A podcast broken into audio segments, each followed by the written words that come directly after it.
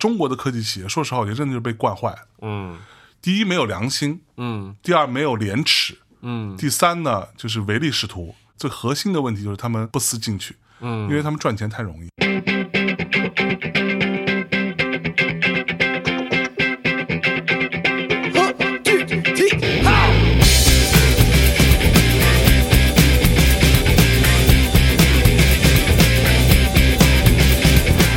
哎，大家好，欢迎收听《大内密谈》。今天我们又来到上海了啊，但是今天这个录音室里面跟往常是不一样的，因为今天我们鸟枪换炮了你。要想换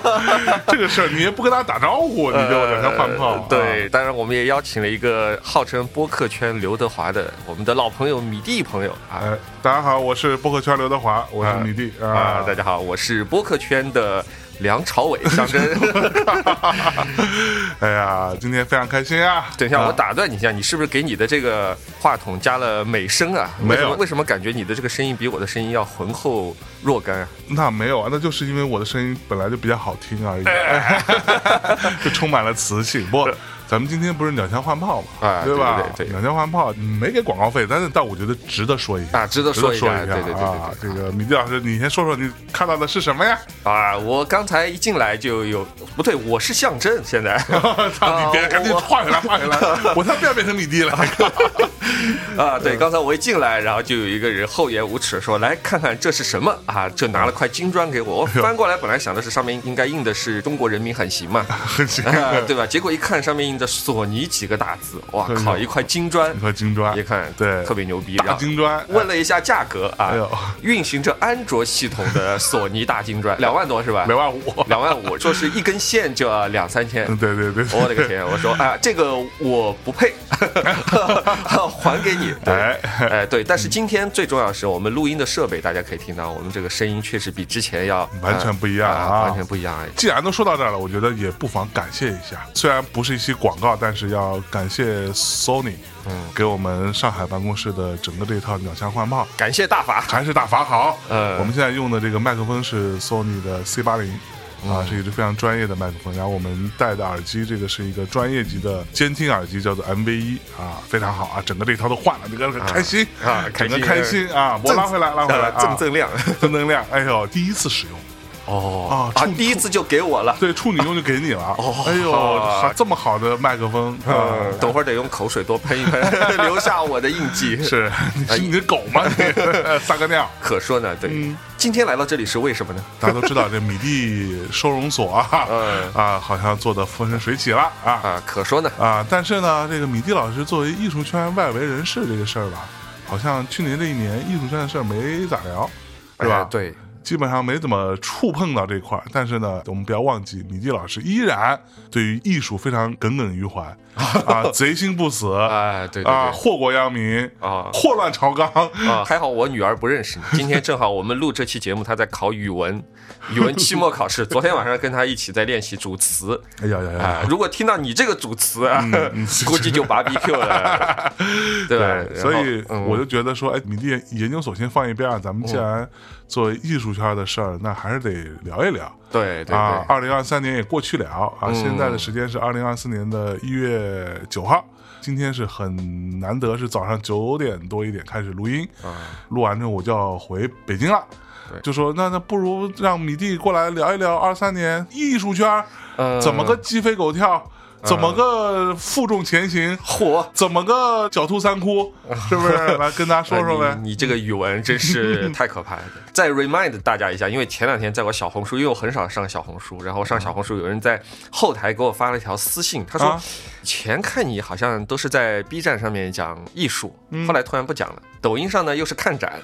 米蒂研究所呢，好像又老是讲什么大佬经济啊什么之类的。对你丫到底以前是干啥的？对，啊，那对我们其实本职是做艺术的，只是以前做过跟经济相关的、金融相关的金融啊啊，对金融巨鳄，巨鳄啊啊啊，very hungry。 ，very hungry 啊，啊， 对的。好，言归正传啊，今天很早，也是第一次在十点以前看到象征同学，然后一起来录今天这个节目。今天呢是对二零二三年艺术圈的盘点。其实说到二零二三年这个艺术圈，我脑海里面就一个单词，就是 shit shit 还行、啊。对，其哎实呦呃，因为这一年大家都知道经济不是很好，就是全球经济都不好，不只是啊艺术行业，对就是我们肉眼可见百分之六七十的行业吧，甚至更高都不对好。这个也不怪我们，对 啊。不过我这里先做一个免责声明啊，嗯我们今天聊的米蒂老师聊的艺术圈的盘点是一个个人盘点哎啊，就是他关心的事儿。哎啊对，这个当中呢，盘到谁没盘到谁，盘到什么事儿没盘到什么事儿，嗯，这个完全由米蒂老师个人心情决定，哎个人喜好决定对啊！不要因为说到了什么啊，你觉得哎，这是不是有针对我们家哥哥啊 啊？或者说没说到谁，是不是有无视我们家哥哥啊，或者好姐家姐伙啊啊？这种东西是不存在的啊，这完全是米蒂老师个人的，嗯不代表任何权威性，好吧？不代表任何权そう威で性。すね。然后中间的所有观点呢，仅代表米蒂个人观点，米蒂扮演的米蒂，啊，与本台无关。我靠！现在大家已经这么小心了吗？那可对说呢， 嗯 OK 来吧，你继续说。啊，首先讲一讲前两年发生的一些事情，在二零二三年的收尾，哟，其中最重要的嘛，就是叶永青、叶帅和比利时艺术家叫希尔万，哎，小这万个事情在今年暂告一个段落。哎啊我估计好多小伙伴可能之前没有听我们那期节目，那个应该是两三年以前的节目了对，就他那事情刚爆出来，当时川美啊。川美的著名的画家叶叶永永青青老对师涉嫌抄袭比利时艺术家希尔万哎的作，品，然后有很多识图的对比对。基本上可以说是一毛一样。啊，对，这话怎么说呢？就是但凡你有个眼睛吧，都别说你懂不懂艺术了，嗯就看一看你就知道啊，他至少被列出来那几张特别严重的，嗯，大概率稍微严谨一点说，可以几乎认定为是抄袭了。 啊嗯你这么谨慎的吗谨慎，谨 慎，精神对，基本上就可以认为是抄袭。大家可以去搜一下，其实叶永青也蛮有名的，他之前有挺多作品，最有名的是他用眉笔画的一个鸟啊哟，这个鸟呢其实很丑。在他这个事情爆出来之前，曾经我有一个湖南的朋友，还在别人那儿买了两张叶永青的小画，就是画的这个鸟，哎是啊然后放在我这个仓库里面。然后这个事情爆出来之后，他就不要了。啊哈，啊，他但他买的也很便宜，因为那个画很小，那个画大概就呃三到四倍一个 iPad Pro 那么大啊啊，然后买来的时候大概三四千吧。 ，OK，这个事情爆出来之后，他就不要了嗯呀。那你挂在家里不也被人嘲笑吗？你收藏的意义不就是一个说为了装逼吗好好看和装逼 嘛，对吧？但是换一个说法叫社交货币嘛。那是这个叶永青，当然你其实查一下，他之前在中国当代艺术拍卖市场上是非常活跃的，哎因为他跟什么张小刚啊，或者是这一波川美的人，其实关系是蛮好的。市场上大家大牛们关系都很好，自然就会对懂的啊，就不说了。然后。这个事情后来上的是北京的叫知识产权法庭哦，啊、对，这个比利时老哥当时说告他嘛，当时我以为你怎么告呢？其实因为在艺术圈，其实要告人家侵权是很难的，尤其是跨国的这种，啊而且是跨，国嗯的，对。最重要的是抄袭这个东西呢，它也抄袭的太像了。就说你说稍微改一改，比如像本来画一兔子，嗯你把它画成一猫，对吧？你画一个鸟，你改成一个牛啊也好，但是基本上，因为它这个希尔万原图，它是有点像一一格一格的格子，对，每个格子里面其实是一个小画的，但是这么一搞，它跟人家几乎一模一样，布局一样，内容是一样，那这就巴比克了。最后结果呢，我看了一下，是说要叶永青赔偿五百万人民币。所以这个法庭是认定他抄袭侵，权了啊，啊抄抄袭了嘛？对，对，这个五百万呢，但是目前没有看到国内有任何新闻。然后我也问了川美的朋友，没有人说知道有没有执行，啊，或者说是叶永青再去上诉。嗯，因为其实说句实话，你再去上诉呢。大概率可能还是输，但是这个呢就会变成一个旷日持久的一个案子嘛。嗯因为这个抄袭到底怎么来判定，一直以来是一个糊涂账嘛。而且说句实话，叶帅嘛，大家叫叶帅，叶帅又是一个中国的艺术家，对，有在中国的主场上，呃、是之前是在北京不好说，咱拿到别的地方去，也许有点赢面吧。哎呦呦呦，你啊这话对说的，你是对我们法治产生了一些呃，质疑这啊，其实很多时候很难 说嘛。就像前两天我们聊天的时候，不是说二零二三年的时候，美国出了一个案子，就是有一个插画师，嗯他是画漫画的。美国其实画漫画蛮赚钱的，他画了一个漫画之后，就有人就告他，我不知道是怎么助手还是谁就出来报。就说他这个漫画文字是他自己写的，情节是他自己写的，但是里面的画呢是 AI 生成的，啊，啊，然后呢，这个事情出来之后，大家就很好奇，就说那 AI 生成的话，到底你算不算谁的版权？之前我们是也讨论过嘛。对然后美国的这个版权局就出来，也没有人告这个女的，因为不存在侵权嘛。版权局就出来发了一个通告，就说，哎，AI 生成的这种漫画呢，版权是不属于你个人的。哦，啊，你是没有版权的。当然，你出了这个漫画书里面情节啦，还有这个文字都是你自己写的，这个版权是在你自己，但是画的图片的版权是不在你这里的。哦，当时呢，大家就统一就认为说，这个是一个很重要的一个我们叫判例吧，或者对很重要的一个证据，说明 AI 生成的东西版权不在你个人。对，但是今年十二月份，在中国北京的叫互联网法庭又出了一个很重要的一个案子。嗯，啊，大家都知道 AI 现在作画嘛，啊，一个 Stable Diffusion，一个是 Mid Journey。他用 Stable Diffusion 自己训练一个自己的小模型，然后生成了一个很漂亮的姑娘的一个照片。嗯，是那种写实的，不是那种什么二次元的。这个老哥呢，就把这个图发到自己的小红书上面去了。然后另外一个老哥看到之后呢，说：“哎，这图不错啊，嗯他是一个诗人，不叫偷过来，就是没有经过对方的允许就把这个图挪用，然后发到自己的百家号上面去 OK，啊，配了一个小诗，阅读量呢大概有个几万、十几万的样子。”那等于没有嘛？ 啊，不在百家号上算还可以了，它跟头条啊什么的不太一样，啊它的这个流量还是不太高嘛。 OK 啊，对，然后结果被小红书发现了，小红书的这个老哥就告他。开始的时候大家就说，你看美国人家说了，这玩意儿没有版权，你这个是公共版权，对吧？之前我们也讨论过。最后互联网法庭就说，第一，人家这个是自己训练的这个小模型，我不是百分之百赞同啊。他说你这个里面这个怎么构图，人是怎么表情、穿什么衣服这些关键字啊，图片的选择也是人来选择。嗯所以说在这个中间呢，人付出的这个努力是占了绝大部分的。是所以说就判定说侵权这个东西的著作权和版权应该是在这个小红书这个用户手上的 OK，啊，但是他这个赔了不多，赔了五百块。刚才你说这个流量基本没有，那人家赔也没赔多少嘛，也赔了是也是啊，也就嗯只赔了五百块。对对对，但是这个其实在业内算是一个还蛮重大的一个是一个影响，因为之前大家觉得都可以借鉴美国的这个法律嘛，嗯那在中国突然出现一个跟它截然相反的一个判例，大家觉得还是挺厉害的，然后觉得这个东西对以后有一些新的案子也许有一些参考价值。比如像有人说，你这个案子里面模型它叫 LoRa 嘛，它这个小模型是你自己训练的。嗯那如果我拿别人的，比如像我米蒂，我拿象征画的画，我来训练自己的模型，然后出了新的图，那这个版权是在我还是在象征呢？是再说回来，比如像像这样的图，到底可以用在什么地方，大家都还是不知道，都在等说未来怎么样去告嘛。嗯话又说回来，就是说希尔万这个事情出来之后，其实很多艺术圈的人就对版权的事还是相对来说现在比较注意了。对，所以这个事情发生之后呢，大家都觉得还是比较警惕。在这个事情判例之前，我跟绝大部分的艺术家我说，你们画画要小心一点。很多人喜欢用那种 bootleg 啊，或者怎么样嘛，对吧？我们之前讲过抄袭、二创或者怎么样，大家的普遍想法是什么？管他妈的，先画，被告了再说，对被告了再说。而且我也赔不了他多少钱，是对，所以很多人就瞎画嘛。这个事情拍了之后，还是影响蛮大的，特别是一些国内的五零、六零、七零年代，也就是说在八九十年代放光彩的那帮当代艺术家，是很多人现在就人人可危了。哎呦呦呦啊，人人自危，人人自危。之前我们讲过，在那个年代，有很多人其实他们的创作都不叫创作，对，基本上就是趁出国的机会或者买一本书，哎，这个风格好像还可以，嗯哎，反搞一搞正知道的人也不多，对对吧？找个冷门艺术家搞一搞。我是靠，现在发现要被告，非常尴尬。但是还是有，还是有。我前两年才在外地看了一个展览，一看，我靠，我说这个不是白发一雄吗？啊啊，日本有个艺术家叫白发一雄，名字是不是很中二， 对吧？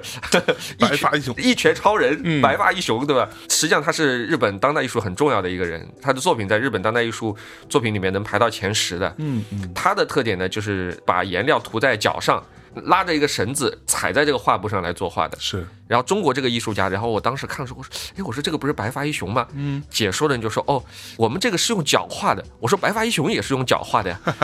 他说，但是我们的画，跟他不是一模一样的。我现在在，那你作画方法和整个效果都长得差不多，嗯，作画的方法也是一样的，是，然后最后长的样子也很像，也很像，但是不是一模一样，因为抽象化或者你用脚对或者什么，你其实你不可能做到一模一样啊。但人家可能睡了，我们这个是中国脚，那 跟日本脚是一样嘛？ 呃，对，干嘛然后呀？嗯这个其实跟我没啥关系，但是我当时看了之后，我心想，我靠，还能这样搞？是所以七尔万这个事情，叶帅这个事情出来之后，我觉得对国内这些很多所谓的就打引号的当代艺术家，其实还是一个警醒，他妈不能瞎搞，对吧对？，其实这个事情都不光是当代艺术你们这个领域了，嗯其实中国很多行业吧，咱们说的就别的行业我不懂创意行业， 对，咱就说音乐行业，其实有大量这样的情况存在。嗯嗯，我就不点名啊，不知道我说没说过。如今某一位今天为止还经常出现的，嗯某一位大师啊，时不时就出现在大家面前，以懂音乐嗯，啊、有才华这个事情著称的，当评委 嘛，呃，不知道。然后他早年间也好，都不算早年，就是他的前期，他整个大家开始拼命搜索啊就是了。他比较多的创作的前期，嗯其实有大量的他的音乐的方向也好，或者他的编曲也好，嗯这些东西其实说白了，你都可以从英国也好，或者欧洲一相对小一点的国家的一些比较冷门的音乐嗯人身上找到原型的。怎么说呢？比如说我听的可能是相对杂一点啊，所以嗯我也听过好多，有一些甚至都不能说是模仿，就是复印但其实就是 是基本上就抄一抄，嗯然后抄的也没人家好。但是你就会觉得哦，好像这个东西的整个想法就不一样，你知道吧？就真的不一样，因为那些音乐人，绝大多数人都没有人听过的。你在国内有的时候，你在比如说举例子网易云这种平台上，你搜一搜这些音乐人，他可能整个连名字都不一定有。有，我大概象征性的搜过二三十个吧，嗯可能三分之一是有的，但这些音乐人都评论都是零，你可以理解为完全没有人听的嗯这些音乐人，因为他完全没名儿，但是他东西其实做的挺好的。嗯嗯啊，然后他稍微弄一弄，然后改一个中文词儿，这个东西就能拿出来，就骗人了。嗯所以这种情况其实是大量存 在。嗯，说明我至少我们在早期，其实我们文艺圈还是比较混乱的野蛮生长 啊，野野蛮生长，只能这样评价嗯，反正现在叶永青老师这个事儿，啊目前是有一个判决，啊，就是说啊你丫抄袭赔五百万啊赔，五百万，但是这个事儿还没有最后的定论，因没为有定他论有没有可能再去上诉啊什么的，对人家是有这个权利的嘛，嗯对吧？然后他至于他赔不赔这个钱，上不上诉，认不认，嗯。这个东西咱们之后再继续说关注吧嗯继续关注，好吧？而且这事儿我估计也不是说马上就拿五百万的，也得有挺多这个嗯后面的事情。比如像我举个例子，花了几百万买了叶帅这些画的人，他会哦不会来索赔？哎，也是哈，对啊，我当初买你是买你这个创意。对。有人告诉我，原来你这个是抄袭的，那我能不能够别的不说，我能不能要求退款？是但是话又说回来，退多少钱呢？我五百万买的，但是当初你叶永青第一个接手你的人可能是三万三万，啊那我去找谁退钱呢？啊，对哈、这个事儿在国外之前有判例吗？呃，这个事情没有一个判例。啊，以前讲过一个类似的事情，但是结果是不一样的。以前讲过韩国，我好像跟你聊过吧？韩国的一个艺术大牛叫 Lee Yu Fan。这个是一个很有名的韩国的一个画抽象的艺术家，嗯，在韩国有一天抓住一个贼，一个画贼，然后画贼就说：“哎呀，他就坦白嘛，他就说我主要赚钱的就是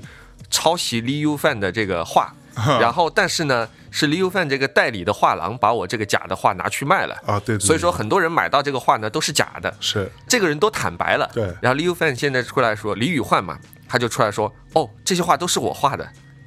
我愿意为他背书。哦，那你说之前买了他这个画的人，呃，到底要不要退呢？对对啊，其实你知道是假的，李宇焕也知道是假嗯的，大家都知道是假的，但是李宇焕现在出来说，你就这个是真真的啊，就是我画的，啊，就是是真的啊那怎么办呢？ 啊，大家就非常尴尬了哎，啊，尬对在啊这里，要不要赔钱？是韩国这些富豪嘛、收藏家嘛，就捏着鼻子认了嘛。就是李宇焕都出来说是真的啦，说是他自己造假的，这个老哥就是胡言乱语。对啊你有什么对证据呢？所以版权或者是画的真假这个事情，其实我个人觉得吧，还是一个糊涂账，对吧哎？还是糊涂账。好，那叶永青和夏小嗯万这个事就这样儿了先告一段落啊嗯，咱们接下来继续。啊，generally 的啊，总览的来盘点一下总嗯二零二三年的这个全球的艺术市场，那基本上就刚才我说是个 shit。为什么？其实真正艺术圈比较好的应该是一四、一五、一六年，嗯，那几年呢是为什么特别好呢？全球艺术圈都好哎，是因为那个时候美国拼命的扩大赤字嘛，就是印钱嘛。对，当市场上钱多，赚钱特别容易的时候，包括你我在内，很多人就容易膨胀。嗯哎，比如像今天我一天能赚一百万，那我花个一二十万买一幅画也没有什么不行啊。很合理吗？啊，对啊，就可以买嘛，就瞎买嘛。那现在突然这个， 啊，特别是二零二三年，在二零二二年年底的时候，大家都觉得二零二三年一定是个经济大反弹，终于疫情结束了嘛，对，都开始扩张。然后二零二三年发现，哎，妈的， 也并没有，呃，大家所谓报复性的消费，报复的是自己。是呃， 你你们大家都放下仇恨了，对吧？对然后全世界各地其实有点陷入通缩嘛，哎就是这个钱啊、越来越值钱了，但是大家都不肯花钱了。是当大家都不肯花钱的时候，就不太好赚钱。不太好赚钱了之后呢，你自己在花钱的时候就会特别的小心。哎之前买的这些画，你就会在想，哎，要不要出掉？嗯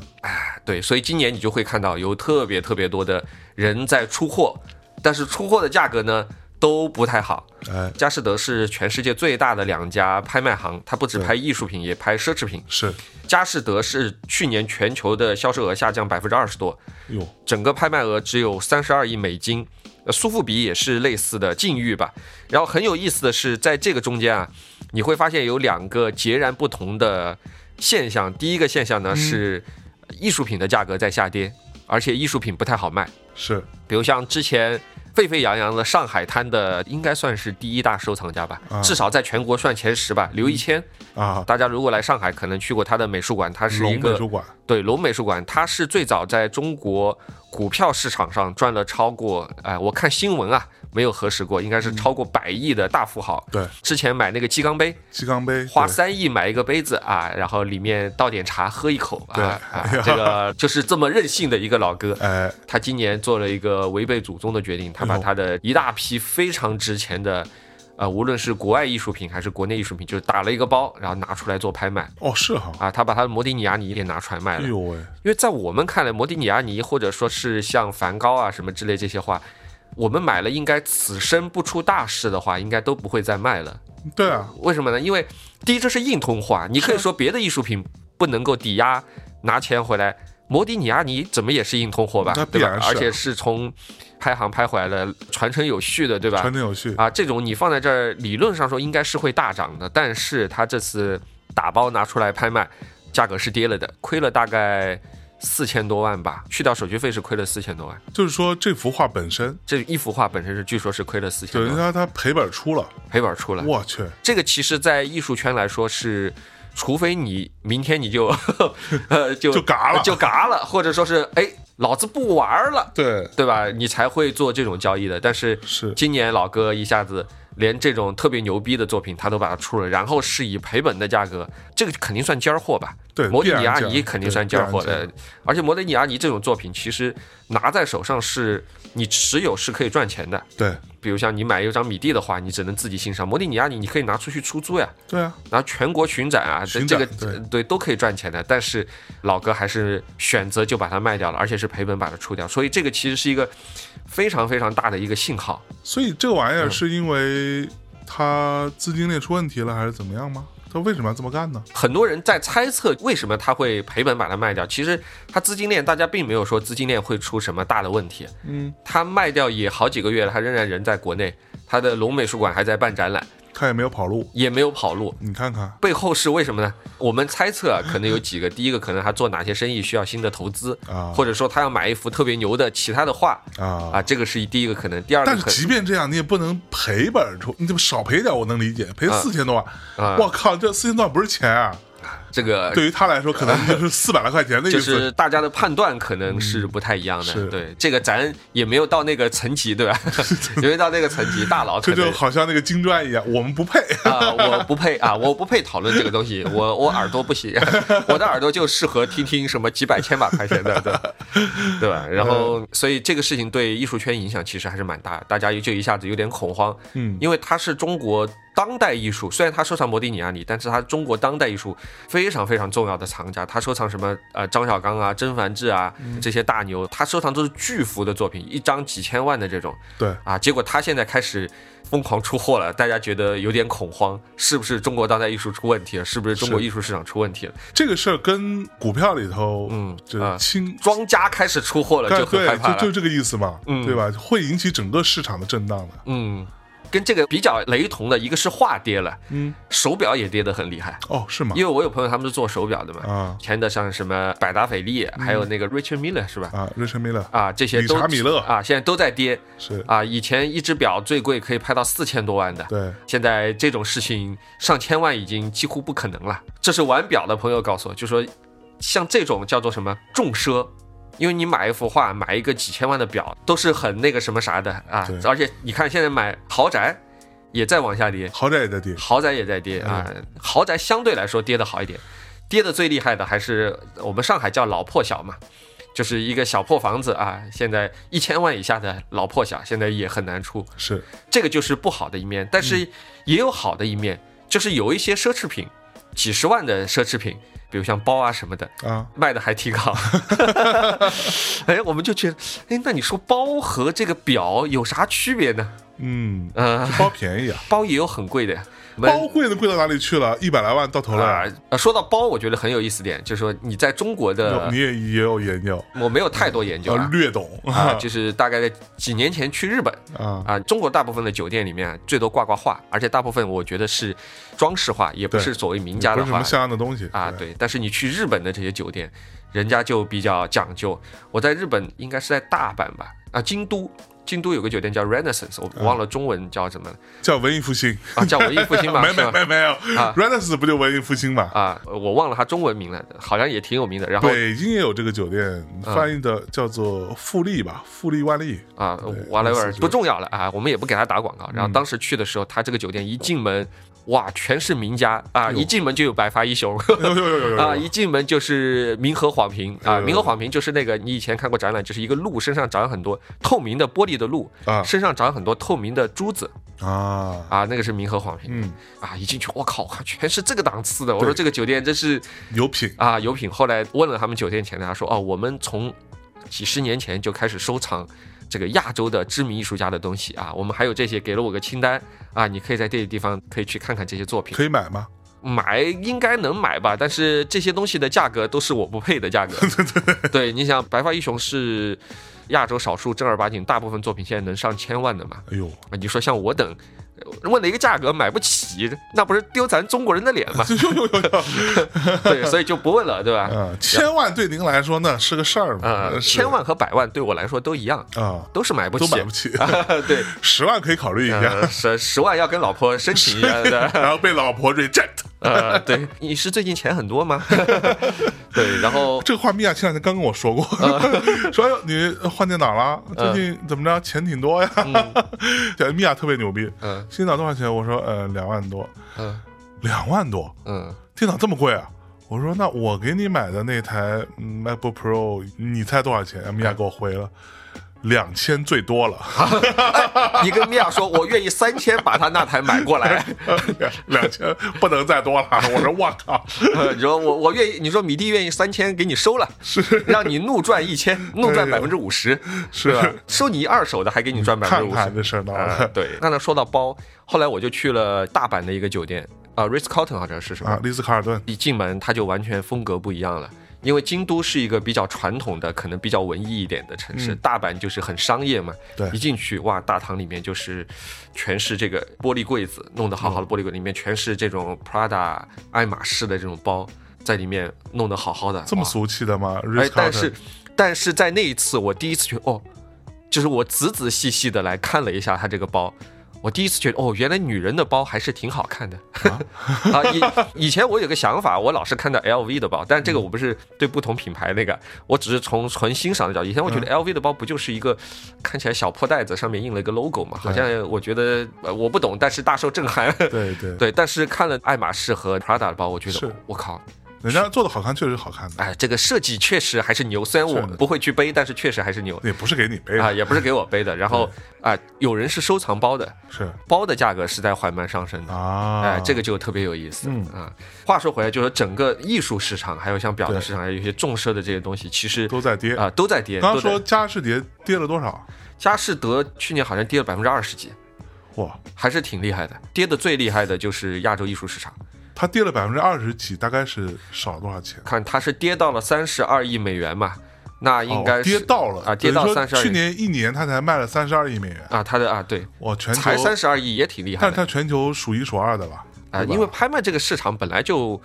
它跟什么卖汽车、卖电脑、卖手机这个不是一个档次嘛，啊，它是服务最有钱的那帮人嘛，是对吧？相对比较小众嘛。还是比较小众那，苏富比跌了吗？舒富比也跌啊，大家都跌啊，我去，都跌啊。客观说，去年不是一个大家都很开心的一个市场，是在这个下面其实主要就是两方面，一个是市场上面钱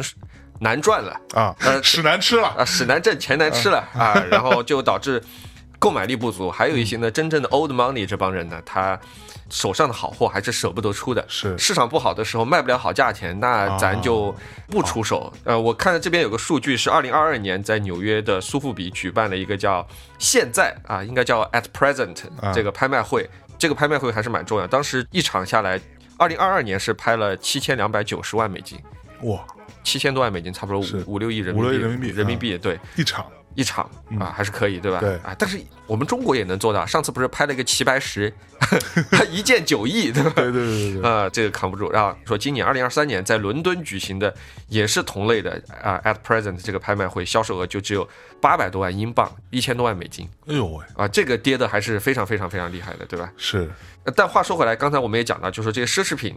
就是像包啊这些奢侈品，还有像珠宝的奢侈品的销售额是在增长的。嗯，啊，佳士得的增长是百分之四十三，珠宝加包这类的奢侈品的销售是五点九亿美金，创下史上最高。哎呦喂，因为我不懂珠嗯宝和包啊，你说这个是这个是为什么呢？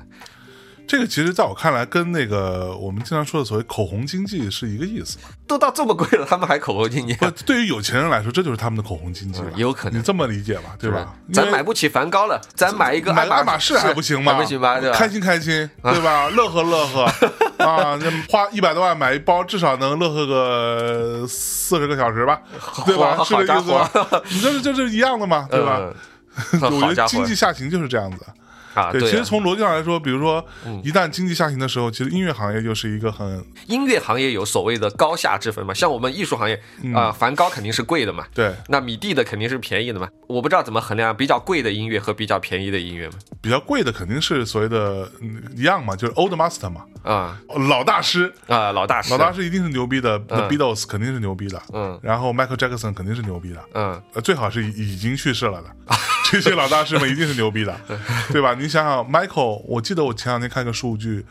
这一生到现在哈，嗯他应该是赚了大概四五十亿美金，哇就他的总收入四五十亿美金， ，King of Pop，其中二十多亿是在他死后。版权是吧对版权的费用啊，包括他的一些未发行的歌啊，包括他的一些什么相关的一些授权啦，什么、比如说音乐剧啊，诸如此类哈。嗯就这些东西其实都是他收入的来源嘛。所以，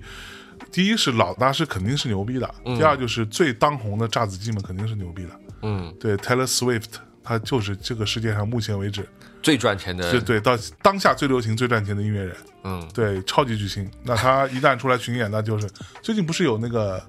他的电影在上嘛？嗯那都不是电影，那就是他演唱会的，MV 的一个，不是 MV 是演唱会的记录。呃演唱会的记录，对，对，一个 documentary 也是可以在院线上映，我还看到很多人去看了。我给你讲个小闲话啊，嗯就在年前的时候，大概十二月十几号的时候，有一天我在翻抖音，嗯，然后突然发现上面是 Taylor Swift 的上海演唱会什么时候？我想，我靠，Taylor Swift 来上海开演唱会啊！哇，我心想，这个我认识那几个喜欢他的人不疯了？对然后我一看，在一个商场里面， 我心想。再怎么样，好歹 不这个至于吧啊这个这个姐也算是巨星吧，现在对吧？怎么会在你一 个那是这个世界上最大的 巨 星，现在对是对，我说怎么会在商场里面？结果他们搞的是什么？后来我点进去，它是致敬。啊 Taylor 致敬 Swift，对然后上面呢找几个老哥老姐在上面唱他的歌，我想我靠一下，这个算不算侵权？ 不是必然是侵权吧？我必然看是侵权，就是中国有好多这样的事儿会发生。今天我们聊的时候也可能会盘点到哈，嗯就是有很多这种打着人家的名义，但是其实跟这个事儿本身没有关系，甚至你都没有拿到授权。啊，就之后我们会也会盘点到，嗯对啊，那话说回来啊，就就说刚才说，在整个拍卖市场上，艺术品啊这种重奢的东西跌得比较厉害，哎，但是像包这种涨得还挺厉害。嗯但是同样很有趣的是，艺术品跌得最厉害的是亚洲啊，啊，以中国为首的亚洲这一圈跌得最厉害，哎，但是奢侈品涨得最好的是也是亚洲啊，你看 看，很合理吧？钱都从这儿去那儿了，对啊，吧？就不买画了哦啊想通了，对是吧？啊不买画了，开始去买包了，哎对，哎，这个话说回来，其实那天跟谁聊的时候，我就在说，我说我很怕去上小红书，我不敢在小红书上面去发自己的内容，我只敢在抖音上发，为什么呢？我觉得小红书上这个艺术圈的这帮人就很暴躁，啊，啊，为什么呢？因为啊、经常去骂这些在上面一会儿说这个艺术家是呃狗屎啊狗屎，那个艺术家又是什么玩，都是西方资本操作的什么，基本就像什么张小刚啊、甄嬛志啊这些，不能叫老大师吧，中年大师在上面基本就是一文不值的。哦，真的吗？对，你看小红书上每天都有人骂他们。戾气这么重的啊，戾气重得很，然后都说这些人是垃圾啊什么之类的啊，只知道模仿，只什么什么西方资本或者是西方什么什么势力，但这个这个其实不重要了，这跟我也没啥关系。啊嗯，那天有个人总结，他说你知道为什么这么多人骂他吗？是因为现在它体现了一件事情，就是年轻人的品味在变化。嗯，就以前，比如像我们八零后、九零后、九零后早期，可能我们的审美更多的是有人告诉你这个好，因为那个时候基本上大家对艺术品不是很熟悉，也没有互联网，是基本上就是画廊或者是一些所谓的专家告诉你说，哦，这个他讲的是啥，他这个就叫做好。我们这批人或者更早的六零后、七零后收藏的时候，就是有大牛说他好，你就觉得他好。对，但是现在互联网太发达了，妈的，这帮年轻人爱好就一下子转变了是，年轻一代藏家就不太去收藏以前所谓 F 四啊，啊或者这些八零九零年代冒起来的，他们更喜欢收藏一些更潮的，是或者是更国外的一些东西。呃，去年和前年有个小红书上套路，你知道是什么？叫套路了，我们都叫套路之一就是啊、先去 Instagram 上面去注册一个账号，有人这样操作的啊。啊，啊，具体是谁不能说哎，在 Instagram 上面去注册一个账号，说是，比如说他是西班牙，或者说是不能说是大国啊，不能说是英国、美国啊哎很容易被人查到哟。不是要找什么西班牙、意大利，或者说再偏僻一点的东欧国家啊，嗯你找人去画跟中国风格不一样的画。涂鸦也好，或者是比较现代的画，然后发到小红书上说：“哦，我现在是这个艺术家的代理画廊哎呦，啊，如果你们有兴趣，可以来找我。嗯，”这些画呢，其实他们就是找美院的学生画的，是啊，画下来呢，大概可能成本就三五千吧，给个工资。哎，但是卖出去的时候就挂的是国外艺术家的这个名字了哦啊，，对。然后年轻一代他其实他的这个审美跟之前不一样，有有一个好处是他不迷信权威嘛， 对，但是坏处是呢，就是说权威不来占领他的思维高地，他的这个高地就被 小红书上面那些人就占领了，你知是道吧？是是是，他就觉得哦，国外这个东西好潮，对，互联网上嘛，你其实比较容易操控这些人的口吻嘛，嗯说哇这个好牛，太牛了，我好喜欢，找几个网红来弄一下，对哎，可能是给网红的话都是送的，这个人的话就是买的，啊一幅画可以卖到十到二十万，哟喂，哎。其实你会发现，今年有好多之前在小红书上爆火的国外艺术家，嗯今年就没有再出现了，捞一笔就闪人了。捞一笔闪人啊，捞一笔就闪人嗯哇嗯了。所以，但这个扯得有点远了，跟大师没有关系，只是我知道的一个呃人家玩耍的套路。是，，对你看但看人家还是会玩儿。 啊，会玩会玩会玩，对他一幅画可以卖个二三十万，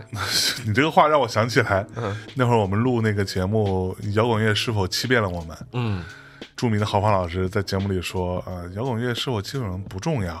人这一辈子啊，你总是会被骗的。不被摇滚乐骗，你也被别的东西骗，反正都是被骗着过来的。谁谁不是这样的？啊，对 好的吧？ 一个意思啊，啊，一大家个懂意思，了一啊个一个意思嗯，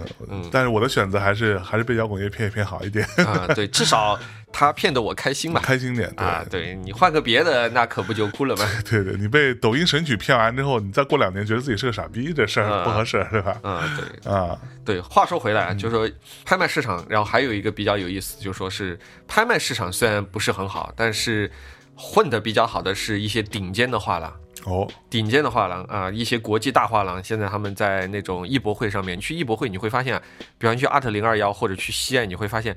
永远人很多的都是顶级的画廊的门口，人很多啊啊、大家喜欢的还是那些耳熟能详的国际艺术家啊，啊，比如像村上隆，嗯，比如像草间弥生。说句实话，我看他们的画呢，我已经长期审美疲劳了，因为我也画是，我也是，画来画去就那玩意儿。就就这点东西，对比如像草间弥生，他其实就波点嘛，对，但是它现在它起了另外一个作用，就是我买了草间弥生，大家一看，哦，知道这是草间弥生，哦，我牛逼对，你的社交货币的价值上升了，啊、对。然后在去年就说像这些，这叫老大师吗？也不叫老大师，老大师应该是梵高那些，那我们叫他们呃中大他们也师。算中大师了啊曹建他明们也算生，包括这个草间弥生应该快九十吧，二九年生的呀，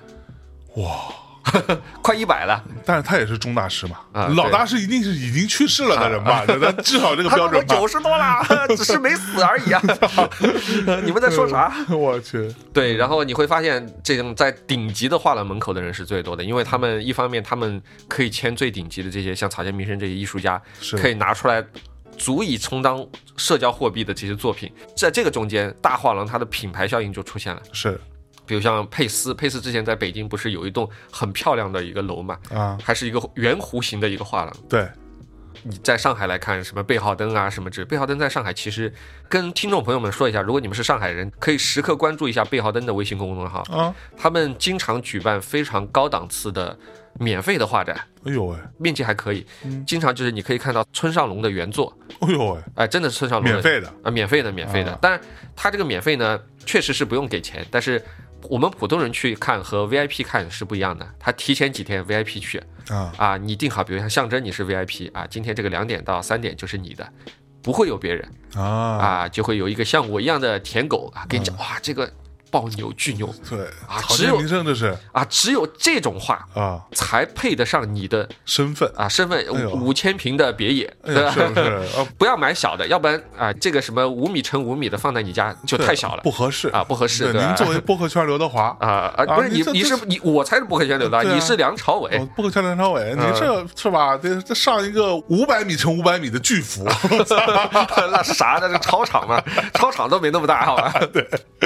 呃，体育馆对吧？对所以所以这些顶级的画廊现在是就是这个叫马太效应嘛，强者越强，在市场不好的时候嗯对，他们有最好的客户、最好的艺术家，所以他们能卖得很好。那那些中小画廊，你看今年真是一塌糊涂。今年全国各地拼命办艺术博览会是为什么？那天我就问一个朋友，我说我怎么老看到你啊？我说你们不是深圳的画廊吗？他说今年他妈不是生意不好吗？啊，他说大家都在积极自救 呀。他说 OK 他说我们在深圳，他说深圳是文化沙漠，没有人买画。他说我可不得就到你们上海哎呦。我说你知道上海妈的这帮画廊也活得要死不活的。是， 我说我说你来这个不是抢人家饭碗？他说哎大家都不 容易。哎呦喂，大家都不容易，哎呀，活下对去最重要，活下去啊最重要。然后，所以其实你看那个研究报告上面就说，在去年整个中国在全球艺术品市场上面的份额，一四年最高的时候是到了百分之三十几的，嗯一四一五年三十几，甚至到四十几。你知道，二零二三年中的时候，中国在全球艺术品市场交易里面的份额已从二零二二年的二十降到十七了。哎呦喂， 但是我觉得有各种各样的原因啦。对，一方面确实大家都没钱对，就是经济下行的时候都不敢瞎买东西，对吧？大家赚钱难的都不太好买。还有一个我觉得挺重要的，就是说其实我们在文化上面跟人家在打仗嘛， 对文化上跟人家打仗，那人家自然也不会买我们的东西。对这个东西说到底，其实是一种，你可以说是大国之间的冲突，但是另外一个部分，这是一个价值观、价值体系的冲突。是的，对，这个东西是切实存在的。嗯。在这个中间，啊我自己的一个评价就是：第一个，你会发现，在九十年代的时候，你会发现绝大部分的当代艺术家的作品其实是崇洋媚外的，对因为那个时候买画的人百分之八十以上都是外国人对，甚至都不止，可啊，甚至都不止啊。当时有一个都市传说，说是中央情报局怎么干倒苏联的呢？就是拼命买苏联的那些跟美国的文化比较。接近的这些文化产品嘛，比如像是不是画，比如像小说啊什么之类，资助他们嘛。嗯，九十年代的时候，说是中央情报局也对我们做了同样的事情，啊，啊，所以你看当时的这些当代艺术，很多都还是跟欧美的这个风格还是比较接近的嘛，用他们的体系来解读我们当时的作品嘛。对，但这两年呢，其实你看一下，这两年其实我觉得中央情报局也不用做这事儿了。我觉嗯得你看看我们现在年轻一辈的艺术家，基本上都是消费主义为主嘛，对，也不去追求说我一幅画能卖几百万的。现在追求的是两点，第一点啊，抖音粉丝多一点嗯，啊，薄利多啊，销，薄利多销，对啊，而且今年有一个很好玩的一个现象，我不知道你发现没有，就是基本上大多数的网红，就是他以前跟艺术没啥关系的，嗯结果他偏要过来卖画，啊，大家都发现卖画是一个变现很容易的方式，是吗？哎，你会发嗯现，特别是那种什么呃有个一两万或者几千粉丝的小网红，基本上都是在卖画，哦，哎，为什么呢？那那天我是不是也可以卖画？哎，其实你可以买， 呃，这里打个广告啊、我已经取得了郭晓涵老师的这个书法，我准备帮他卖书 法。我 操，你疯了吧？这个 他的书 法，呃郭涵老师，还还哎，郭老师，我已经帮你打过广告了啊！郭涵老师先把笔握好了再说， 现在还不会握笔呢。郭老师，哎呀，这个不是我在说来回北京贬象 征啊！对啊，在这个话说回来，就嗯呃，一个是大家都去做这个，你知道为什么他们要在直播间里面卖画吗？他们不是卖画，因为他知道这个画卖多少钱都卖不掉，嗯，他们就说打赏榜一、榜二、榜三送画。哦，哎，对，一下就不一样了呀。哎呦，哇，哎这个很对聪明啊，以前可能比如像大部分人还是长得普通的嘛，嗯现在愿意在上面扭一扭得打赏的人太多了。你即使去扭，你也没有人家扭的好看，就换一个思路啊，走文化路线。哎哎，今天你打赏，有可能你十块钱你就可以拿走这幅画，嗯有可能你要花一百，有点像一个拍卖了，对吧？对对对对对，啊，你你打赏十块，我谜底打赏二十，他又打赏五十，哎，他这个价格不就上去了吗你？看你就没有受过什么很好的打赏的家伙，这这个数量级啊，真的嗯 不是嗯是 啊，为什么？是因为50因为我的粉丝都是只打赏对啊十块我的。就说你没有你没有见过钱 吧？这个在这个 打赏妈这的，块每次我直播的时候，我那帮粉丝 经常都是小星星。啊，啊，好不容易有一个大啤酒，啊，然后、 然后今天直播了两个小时，回头一看啊，今天直播打赏啊，拿到手上一共两块一， 啊，当场去世，你知道吗？图啥的？啊，图啥的，对吧哎？呦，就我去你那打赏个五十，我就榜一了呗，应该这意思你吧？哪要这么多？五块就够了，五块，我跟你讲，傲视群雄，我跟你讲。哎呀，当场去世，你知道吧？所以说，其实今年中国的整个艺术市场还是不太一样。年轻的藏家改变了口味，那年轻的这些艺术家呢，现在在苦苦挣扎。 哎，你知道每年在中国毕业的美术生有多少吗？嗯，小几万哎！哎呦喂，这个数字你知道谁给我吗？是大概二零一五年的时候，曾经有一个创业公司，啊不知道大家记得吧？叫小红花，人家有小红书，他是小红花。然后当时那个老板他说我要创办一个画画的电商公司，他说你来我们这儿搞，啊我说你们准备怎么来卖呢？ 怎么搞呢？他说每一幅画，呃，学生上传上去，啊，我们就找三个老师给他打分哎呦喂，啊，比如像你说啊，创意、构图、材料。什么之类这种打分啊啊，老师打分越高的就会排在越上面。我说那每个老师肯定给自己的学生打分，那可说打呢，分最高啊！对啊我说你这个本身你并不会带来流量啊。是啊后来说了半天啊，没去啊。过了两年，这公司就黄了，就黄了 啊，就 barbecue 了，所比以较合理。 哎啊比较合理。所以其实话说回来，你说我问他，我说你这个市场哪里来，流量哪里来？他就跟我讲，他说你知道中国每年毕业的艺术生有多少吗？我嗯说多少？他大概三到五万哎呦喂，啊，这会有这么多吗？也应该是有啊吧，？我估计可能是包括 设计的，对吧？设计肯定不算在内，我跟你说，你要都不算算设计就另外一回事是了吧。你啊看设计的人群量其实蛮大的，是吧？哦，很多那对他给我讲的三到五万的艺术生，可能就是学纯艺的，或者纯艺的啊雕塑对啊啊雕塑、什油么油画画啊嗯什么这那的实验艺术，什么格语录系之类 的，那格鲁 是他们那个叫什么专业？它就是实验什么什么艺术之类，就这听种。起来就很难找工作的样 子。除了当艺术家，实在干不了别的， 就是对，然后他就说嘛，他说每年你知道吗？每年有大概三到五万的美术生从嗯学校毕业，是这些人他说就是最最最最核心的艺术品藏家。他说我就让这些人来买我们的画不他就们好是了？藏家好吧然后我心想，你知道艺术生他妈的有多穷吗？呃当场去世。我说他妈的，这帮人都还天天嗷嗷待哺呢嗷嗷待哺在找工作呢，对吧？希望有人买他们的画，靠，他们还买你的画。 我说那这画得卖多少钱啊，对吧？就是当场晕倒。但是还是知道，大概每年大概有三到五万的艺术生毕业，艺术生毕业，但是能够成名，真正能够留下来两三年之后能够卖自己的作品的，都不叫凤毛麟角，百分之九十九点九九都不行。对，但还是感谢抖你音就，想每嗯一次出来的全国能有个三五个，已经顶天已了。经顶天了，也就这样子，剩下那些就真的很难的。嗯就艺术类院校其实就面临这个问题。你说跟那个李少红老师嗯，录节目，然后跟他聊，然后就说到这个事儿，就是。嗯，电影学院出来的，其实你拍不了电影，哪有这么多电影没啊？有你那么们多电影让你拍。就是北京电影学院也好，中戏也好，这些最顶级的影视类或者表演类的院校，就咱讲讲里面比较牛逼的，比如导演系，你可以当导演，哪哪有这么多哪电有影啊？让你导 啊？ 对啊，那疯了，真的是，我觉得太难了。嗯，而且现在整个经济形势这个情况，你知道那天我看一个数字，现在中国差不多有一亿多人是在做什么工作的？你知是道吗？吗？送外卖吗？送外卖跟送快递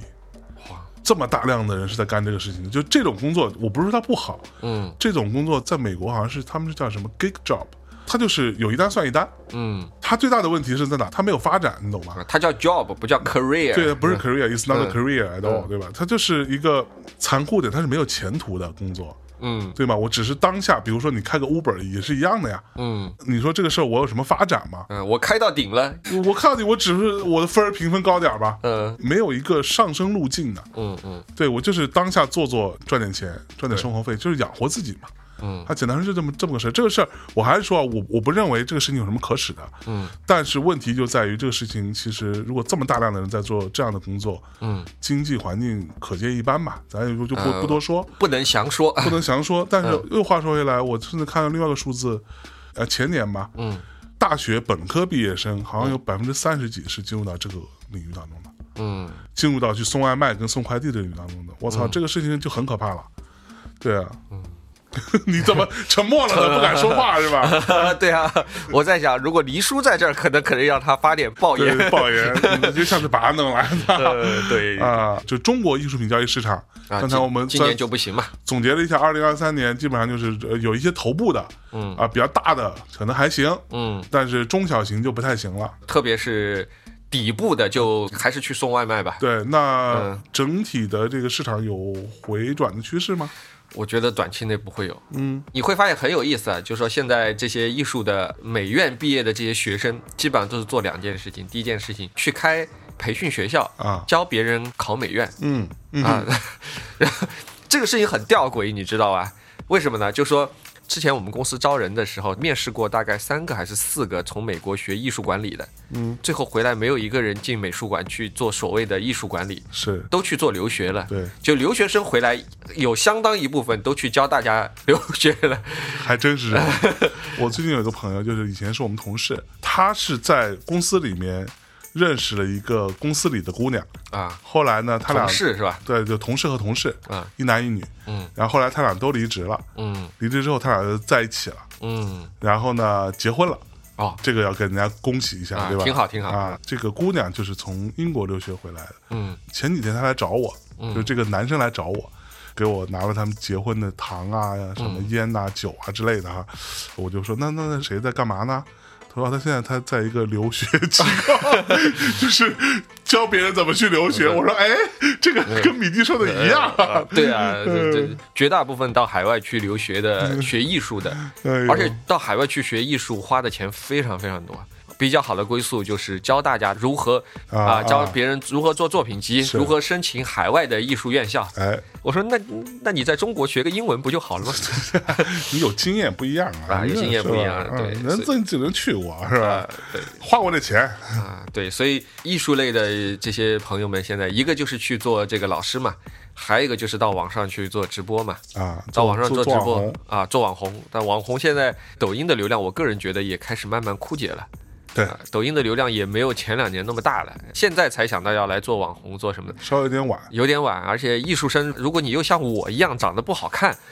再去做网红像你一样长得这么不好看，倒是也少。啊，对 啊，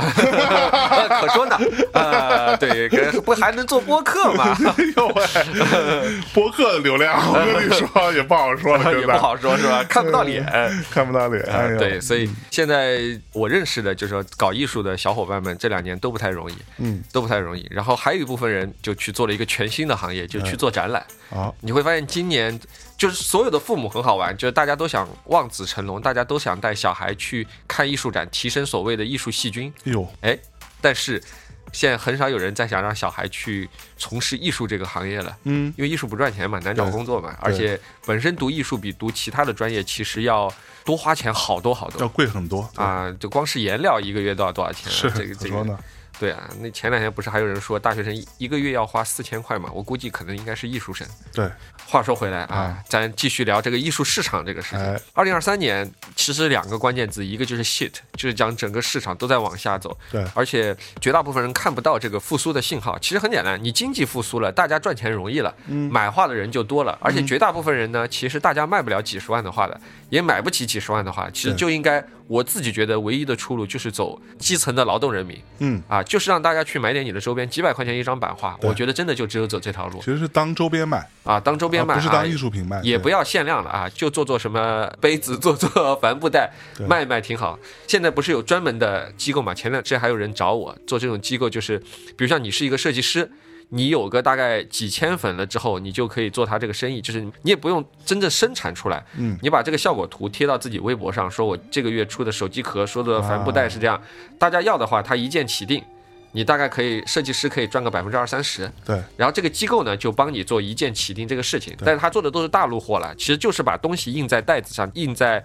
杯子上。说白了就是找各种表面去嗯印它的图形。 其实就是一种神奇的打印机。对对对，就是这么个事儿。对，啊，对，然后所以现在有一些设计师就靠这个活着，嗯，有些设计师就靠这个，我觉得也挺好，但是前提还是说你要有粉丝。现在这个粉丝从零到一千，其实是一个非常艰难的过程，已经变得非常艰难了。就是如果没有一个你自己一穷二白，你要这样推出来，我瞎发发小红书，今年下半年才开始。大哥，你特么的是有大内密谈啊，你这个大内密谈，你这个积累的粉丝有多少，对 吧？哦哦哦哦啊，哦，一个粉丝给你一毛钱，你我这就我不算一穷二白那种，是吧？一穷二白，比如像，嗯呃，我米弟，我今天从，比如像国美毕业了，我认识的绝大部分都是跟我一样穷的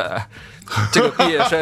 对吧？要不然我买你，你买我，还不如这个钱拿出来直接吃饭算了。是是图啥对呢？吧？他没有基础的粉丝，也更谈不上基础的藏家嗯了，所以在这个上面其实还是蛮艰难的。建议所有的美术生啊，你们从大三开始就可以开始做账号了，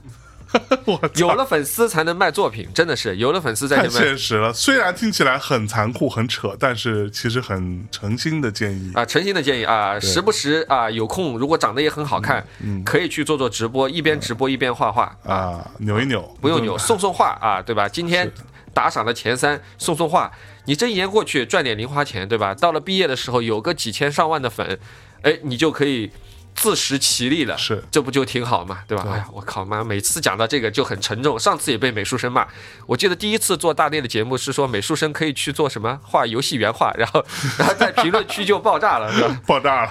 说这个人呢什么都不懂。嗯 啊、对的。 我大家关注一下我的小红书啊， 请来关注一下我的小红书嗯啊，去搜我的名字啊，象征 Terry 应该就有啊，估计啊。呃，不不叫大内密谈，准备梁朝伟吗？ 不叫不叫不叫不叫， 这样嗯啊！我在小红书上发的东西跟我在其他地方发都不一样，哦，是裸照是吧？ 发米蒂的裸照， 哦，可还行。呃好吧？刚才讲了，艺术市场确实比较低迷，不太行。今年拍卖的，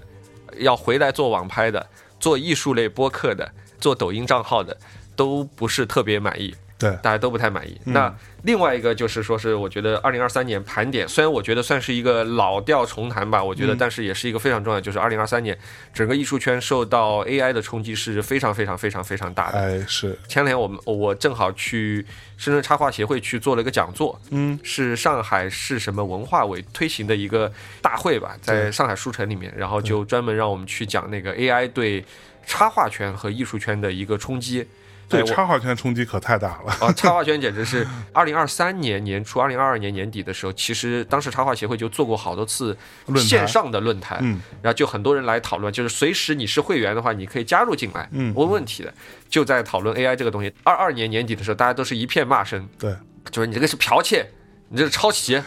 当时还有是说 AI 做出来的人的手的手指是不怎么怎么样的啊啊对对对都在骂。当时我就说，技术上的问题我觉得很好解决，关键是说它要进入这个市场会比我们想象中更快。对，我去年年底就做了好多期，而且我在上海的地铁里面已经看到人家出的图的时候，我就觉得我靠，插画圈完了。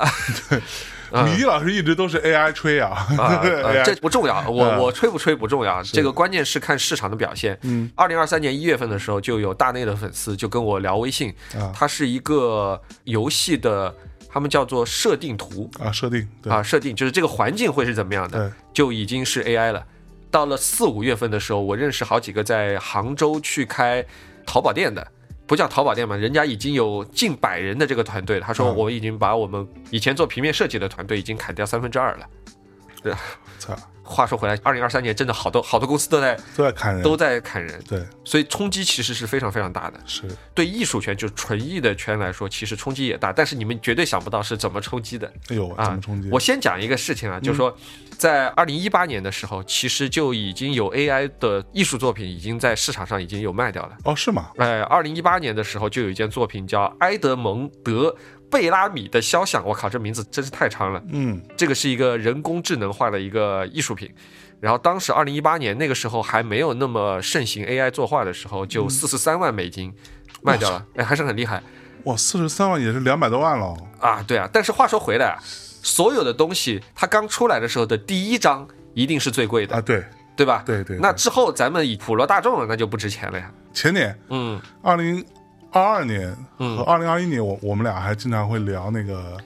NFT 的事情。嗯，当时刚出来也是卖巨贵，啊在中国 NFT 真正赚到钱的，哎，当时我们俩真是傻了，我们俩应该去做一下。二零二一年十月份开始做 NFT 的那帮人，嗯，呃，我认识的一个人，半年里面赚了至少五六百万。哎呦喂，他是怎么做呢？他们的操作方法是去找全国各地的博物馆，啊，这些人的操作思路真的，我觉得我不知道他们怎么想，他们找博物馆，就嗯比如像找到一个什么博物馆，就说，哎，你这儿有这些镇馆之宝，对吧？你把它的数字版权卖给我，嗯啊，我一枪头，比如像一个我是我给你一万，嗯，啊，我弄个二十万，甚至更便宜，人家觉得你又没把我东西拿走啊，你就拿个这个扫描，嘟嘟嘟嘟嘟转一圈，而且说好你这个数字版权是不能用来制造实物的，哎，你只能用在数字的虚拟空间。博物馆觉得你这个你这能干嘛？你们这对帮傻叉。是，然后这帮人就把这些数字的这些东西拿去做成了 NFT，对，他们的推广方法是跟我们不一样。我们以前想的是，哦，你可能要找大城市的、嗯比较时尚的年轻人他们才知道根本 NFT 不是什么，啊，他们才知道 NFT 是什嗯么，他们是够时尚才会买这个 NFT。结果人家的推广方法不是这样的，嗯，他们找了两拨人，一帮是在校的大学生。现在大学生 为了赚钱已经疯了哎，啊！这个是一帮人，还有一帮人是二三四五六七八线城市的家庭妇女，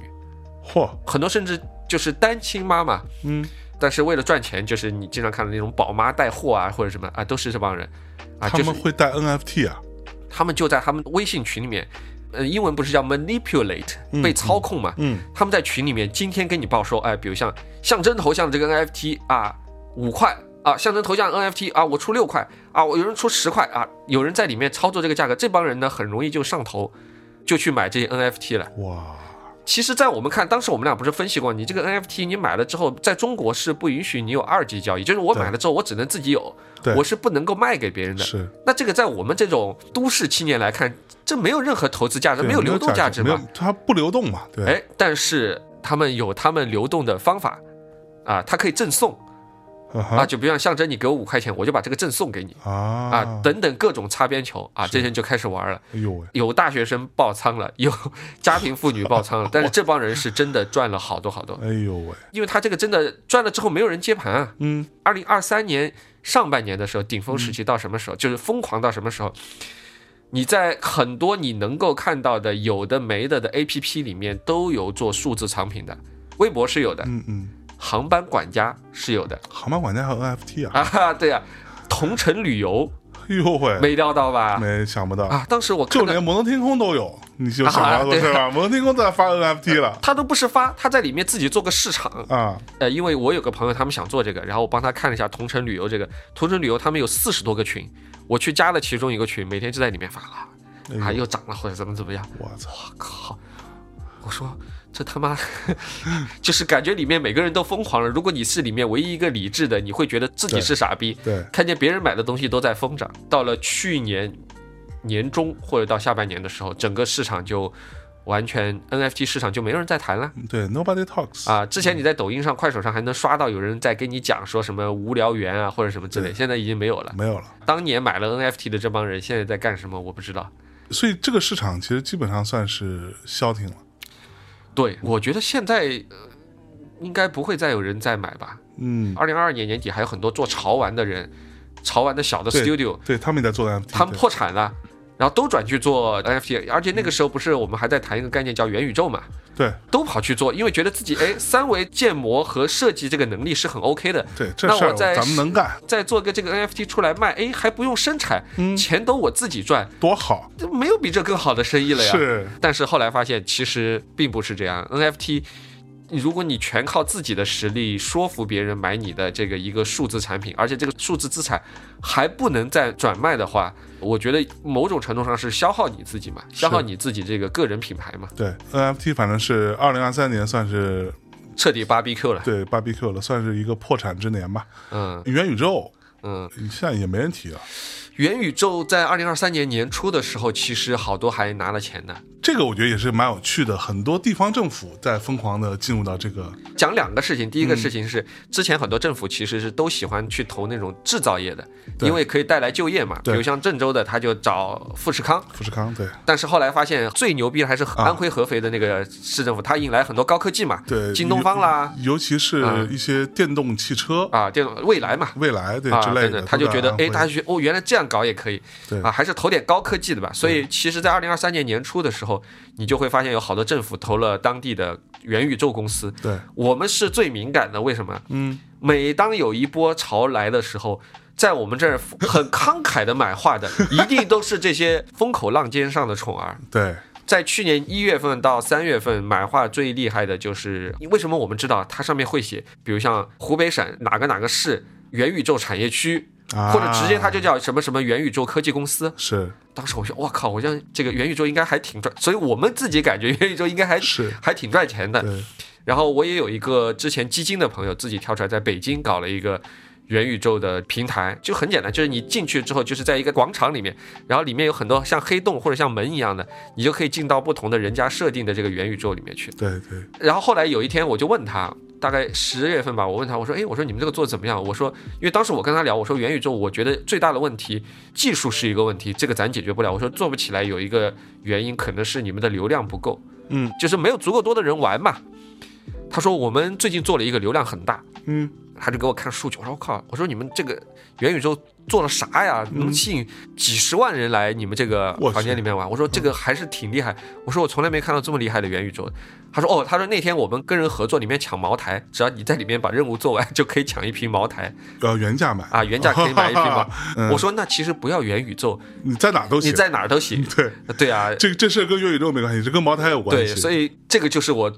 最近听到关于元宇宙的事情，就没有人在玩，没有人在玩，没有人在玩，它没有一嗯元个宇宙真这正个的事场景情。，短时间之内吧，这也算是偃旗息鼓了。也可能 Vision Pro 或者谁出来， Vision Pro 我觉得也也没戏，Vision 嗯知 Pro 道啊我是的觉得没戏，就是短期是这样内肯定是不行的嗯我我觉得至少这个东西，比如说之前对于很多地方政府来说有吸引力，后来我想想，我觉得可以理解的，嗯因为地方政府需要机会嘛，啊，对，需要一些吸引别人、吸引一些流量也好，也是他的政绩。对他需要这个东西，尤其是对于一些比较小的地方。实话实说，中国是一个发展极度不均衡的一个一个地儿，是的，对吧？嗯北上广都可以放一边了，北上深吧，嗯，算是所谓的超一线城市。那这些地方在玩的东西或者在讨论的事情、关注的点，可能其他地方是没有的。可能一些所谓的新一线城市什么的，相对都好一点，但有更多的地方其实它没有机会。嗯，它没有办法让自己被大家看到，或者是没有办法。就比如说，你看最近哈尔滨嗯旅游这个事情搞爆得就是爆了，这如火如荼。嗯元旦三天好像是收了六十多个亿，嗯，我 操，六十多个亿这个事情，你知道是什么概念吗？整个哈尔滨一年好像也才多少，对吧？嗯，三天收六十多个亿，在哎，只是旅游收入啊，这个他妈就疯了。嗯他这个报的点可比淄博当时报的要要厉害厉害的多得多。嗯，淄博小城，哈尔滨应该算是东北最大的城市吧，应该算，哈尔滨应 该算，大连可能表示不服，嗯，不一定，哈尔滨是叫什么？以前叫东方小巴黎嘛，东方小巴黎，那人家大连可是中国大 连，没有把自己呃放对不到呃起，对不起，我没有去过哈 尔滨，也没有去过大连，你冒昧了 啊，。冒昧了，冒昧了，啊对就就是你会发现很多相对没那么发达城市，它比较容易去拥抱一些新的东西，嗯，就因为这个对他们来说，哦，这个可能是一个，尤其是新技术，对，对，不太受一些地理限制。嗯对，我就赶紧去搞一搞，比如说元宇宙。嗯，当时你就看到很多那种，我操，那个当年那个真的真他妈乱象啊，就是一些这种看起来都特别土的，拍的照片都特别土，什么元宇宙研讨会，嗯什么某某城市某某镇嗯元宇宙组委会什么诸如此类，就这种东西，你知道吗？嗯嗯，这个东西跟我最开始对于元宇宙这件事情的看法是一样的。现在在搞的，或者说当时二零二二年到二零二三年这个周期期间，在疯狂进入的绝大多数的，我甚至都不能说绝大多数，百分之九十九的都是投机者，嗯都是完全的商人投机者，他也不 care 元宇宙到底是什么，他也不 care 元宇宙能不能实先现，画个圈，把钱对，圈进来，就是他妈的找这机会把钱给弄来。所以如果说元宇宙的事情这么快破灭，嗯跟他们是有很大的关系的，对吧？这话怎么说呢？就咱如果说今天非要说元宇宙是不是未来，嗯。那如果我们都相信的话，我甚至我自己觉得元宇宙可能真的就是未来，只是短期内，我觉得。但是我们达不到啊。现在现在我达不根到本达不到。啊嗯元宇宙这个事情离他最初所畅想那个东西，那他妈差的不是一就 AI 这个事情，我们过一会儿再来聊哈。嗯 AI 这个事情，咱是可以明显能够感受到说，哦，这个东西的发展是一个技术问题，嗯，而这技术问题是容易得到解决的。相对来说啊，其实说实话也不容易，嗯但你至少能看到它的路径在哪里对，然后你也可以看到它哎日新月异的变化。是但的，是元宇宙这个事情是他妈差的太远太远了，而且最大问题就是现在这帮在炒作元宇宙、说元宇宙多牛逼的这帮人根本不懂，甚至他非常的傲慢。嗯，已经没有人炒作了对，现在就慢慢就该死就死掉 了啊，。现在已经开始去做 AI 大模型了。对啊， 但是 AI 这个事情，我觉得反而是容易被想象出来的这个事儿，它操作起来也是非常复杂的。就是中国在 AI 这件事情上的落后是落后的，真的不是一个数量级。嗯，对吧？那这个东西怎么说呢？可能我们现在跟人家差着十年以上的差距吧，我觉得这个差距非常之离谱。我我觉得用了那个 ChatGPT 和国内这个什么某新一言之后，我最大的感受，你知道是两个啊。嗯第一个感受是，我觉得，但是第一从技术上来说，我们其实很多还是在人家上面套壳嘛。嗯，至少绝大部分我们国内所谓的 AI 大模型，其实都是在用别人的技术嘛，或者这直接就套壳人家 G 二零二 GPT 三嘛。年年初我记得那个新闻嘛，不就是某 AI，然后你去跟他对话嗯的时候，就后来被网友发现了这个事儿 嘛。嗯，他其实做的事情叫做他把你的中文翻译成英文去问 ChatGPT，对吧？然后 ChatGPT 非常机智 然后 ChatGPT 返回来了，他再把它返回给你。呃，这个事情听起来就像什么呢？就像我们早年间说那个什么自动售卖机的背后放一个大学 生，就一样嘛，对嗯吧？它就是这么个事儿。这他妈想想就真的很蠢，就是。我觉得我们的科技企业，中国的科技企业，说实话，我觉得真的就是被惯坏了。嗯第一，没有良心；嗯第二，没有廉耻；嗯第三呢，就是唯利是图。最核心的问题就是他们不思进取，因嗯为他们赚钱太容易了，嗯，在中国收割他妈太容易了。是的，对，继续说。然后啊，然后第二个你会发现，你们连基础技术都没有，然后他们第一想到的居然是开始收割。收割用户了，你知道吧？对啊嗯然后我在用这个某新一言的时候，然后你还用了是吗？啊，我用了，你肯定要用它，你才能知道它怎么样，你才能批评它嘛，不能干喷嘛，是对吧是？我还我还付钱了，哎呦，我付钱付了一个月，然后然后我用下来，我那的你可要当心，之后会给你自动扣费哦。啊， 我我给我跟这你讲这两是中国企业最爱干的事儿。我中跟国你这讲帮两件互联事网情，是它中间发生的，我觉得啊特别特别有意思。第一个事情是什么呢？是有一天网上出现一个新闻，呃，我忘了九月份还是十月份，说小米是买办嘛。有这个说法，啊但啊这个我不一定同意。我觉得大家都是中国科技企业，但这不重要。小米的这个手机国产率很低啊，不啦不啦不啦之类。然后我就觉得很好奇，我嗯就跑去问这个某新一言，我说：“那请问小米手机的国产率是多少？到底是多少？”啊我觉得这是一个非常 straightforward 的，对啊，你告诉我你不知道，嗯或者你告诉我是百分之多少多少啊都是可以的。然后你知道他回答我什么？啊他说小米手机是，就说这个手机很好，嗯深受广大用户的欢迎啊，啊，不啦不啦不啦，然后就讲了一通。我心想，我问你的问题是这 个吗？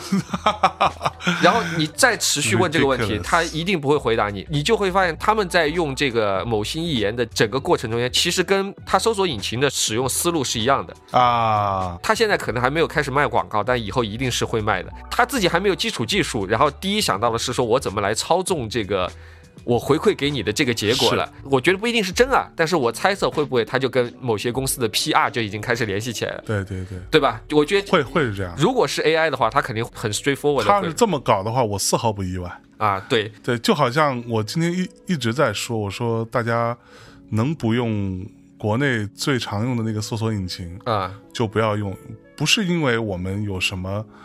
这个优越感啊嗯什么的、这那的，不是这些事情，就是因为它从功能上来说，它搜出来的是一个特别屎的东西，嗯它给你返还的结果是错的，哎，对，对，是错的，这就是简体中文互联网领域当中最大的一个被污染的信息源，嗯这个是很严重的事情，因为你得不到你想要的东西，而且。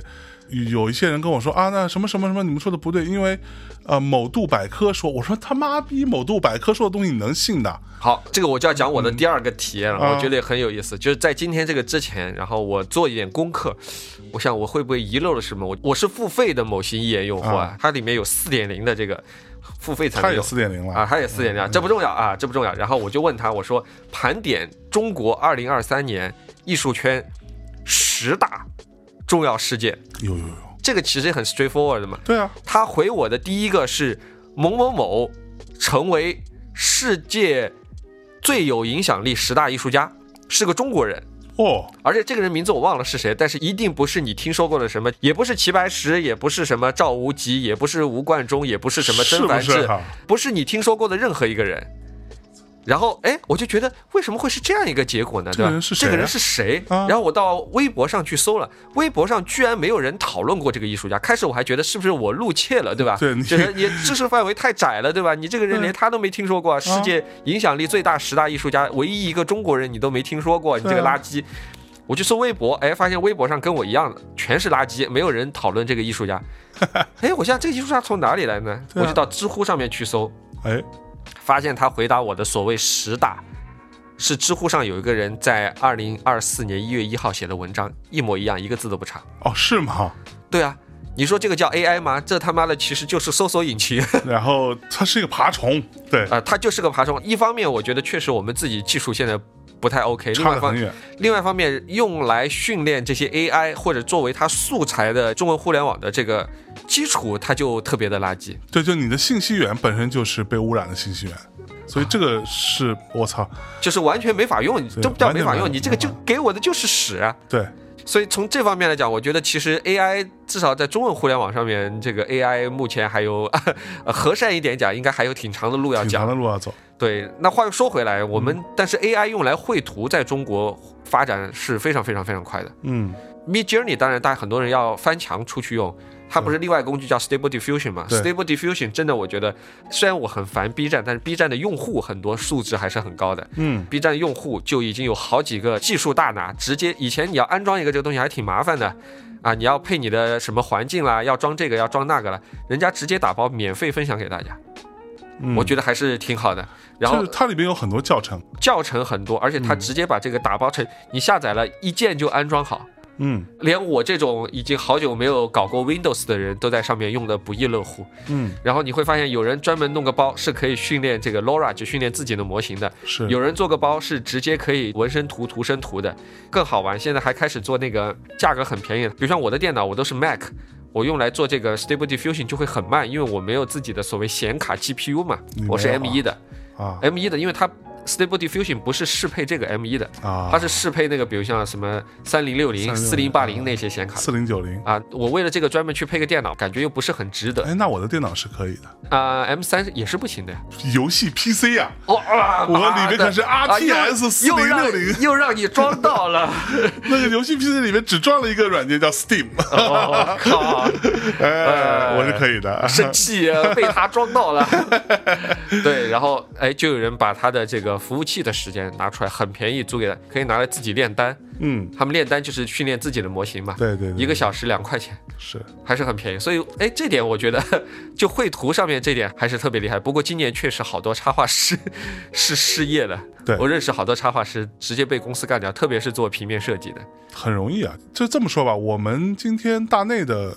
单论我们这个节目好了，这个节目里头平面设计师也被你干掉了吗，也没有没有，就是 AI 的也不算深度吧，至少是参与到工作的流程当中，嗯非常常见的。嗯举个例子啊，比如说我们在声音的处理上，嗯我们会有 AI 的降噪，哦，你们现在已经用我这们我个们在用 AI 降是噪。 Adobe 的那个吗？啊，不是不是，我们是用 Logic 的一个插件，但那个插件在呃 Adobe 的那个音频叫 Audition，也嗯也是可以用的。嗯就是一个 AI 降噪，它就是学习。举例子，比如今天咱们在录节目，对吧？对如果我旁边这时候，比如说隔音并不好，嗯，窗外一直有车水马龙的声音，对，只要这个声音是大体上嗯它是平衡，就是它永远这个声儿，就像白噪音一像白样噪音它一一直都在，嗯那这个东西就可以降的非常，干净啊。就好像没有发生过，嗯你懂吗？嗯，然后你的人声受损的部分基本上是可以忽略的哇。如果说这时候，比如我们在录音，这时候有比如楼上在打电钻，嗯，这个声音降起来就稍微难一点，但是它要算的久一点，它也是可以降的，但是降的不会那么干净，因为它并不平衡嘛。嗯对，而且它所谓的采样率也并不是一样的。嗯你们可以可以看到，比如我们呃每期节目的封面嗯，百啊，分已经是用 AI 了吗？百分之八九十吧。我会用到一些 AI 的东西，啊，粉丝朋友们啊，听众朋友们，你们猜一猜这一期的封面是不是 AI 的呢？ 呃或者说有有有一些封面可能本来我的设计上，我在设计的时候，我在比如某个地方圈一块，嗯，Adobe 现在是全面引入 AI 嘛，嗯嗯，所以以后肯定这个是不是潮流了？它不是是一说个这事个实是。这个是我们现在日常的工作啊。嗯举例子，比如说我需要在这里出现一只企鹅，好了，嗯我在这里画个圈，我在 Adobe 的那个 Photoshop 里面，我就直接打，我这里我要生成一个 penguin，嗯然后它就出来了，给我选，嗯然后选完之后我可以再选，嗯选了一个方向可以再选，再选，一直选下去，嗯只要你的网不是被困在局域网里头， 嗯，啊懂懂懂对的。你就可以一一直这么弄下去，就是到你一个满意的这个状态，而且没有那么慢的，相对来说是快的。然后包括我们举个例子，今天我要跟米蒂聊一个什么东西，我都会去问问有没有啥话 ChatGPT，题对吧？对 ChatGPT，我说这个东西怎么看呀？嗯百分之八十他给我的东西都是没有什么太大的帮助的，就我不是要资料，嗯我要的是你给我不同的视角嘛，嗯对吧？嗯，他可能给不了我这个部分，就是创意层面上的帮助，但我相信之后也不是不可能了。太可怕了。对，但是他有的时候会给到我一些完全不一样的想法，我觉得哎呦，这个角度有点意思。嗯，日常工作中永远都会有这个东西存在的，对，所所以对我觉得对于创作者来说、a i 这个东西是已经进入到你的创作工具栏里面了。嗯嗯，对我现在经常创作的时候，我也在用这些，我会让他帮我看一看现在市面上有没有新的一些 idea，嗯然后你会发现呢。国内的某新艺言，它确实它这个还是差一点，它就只能帮你写写文案， 啊，写写小红书啥的之类的。但是你真让它弄一点与众不同的、有观点的内容，目前还是做不到，还是得等一等。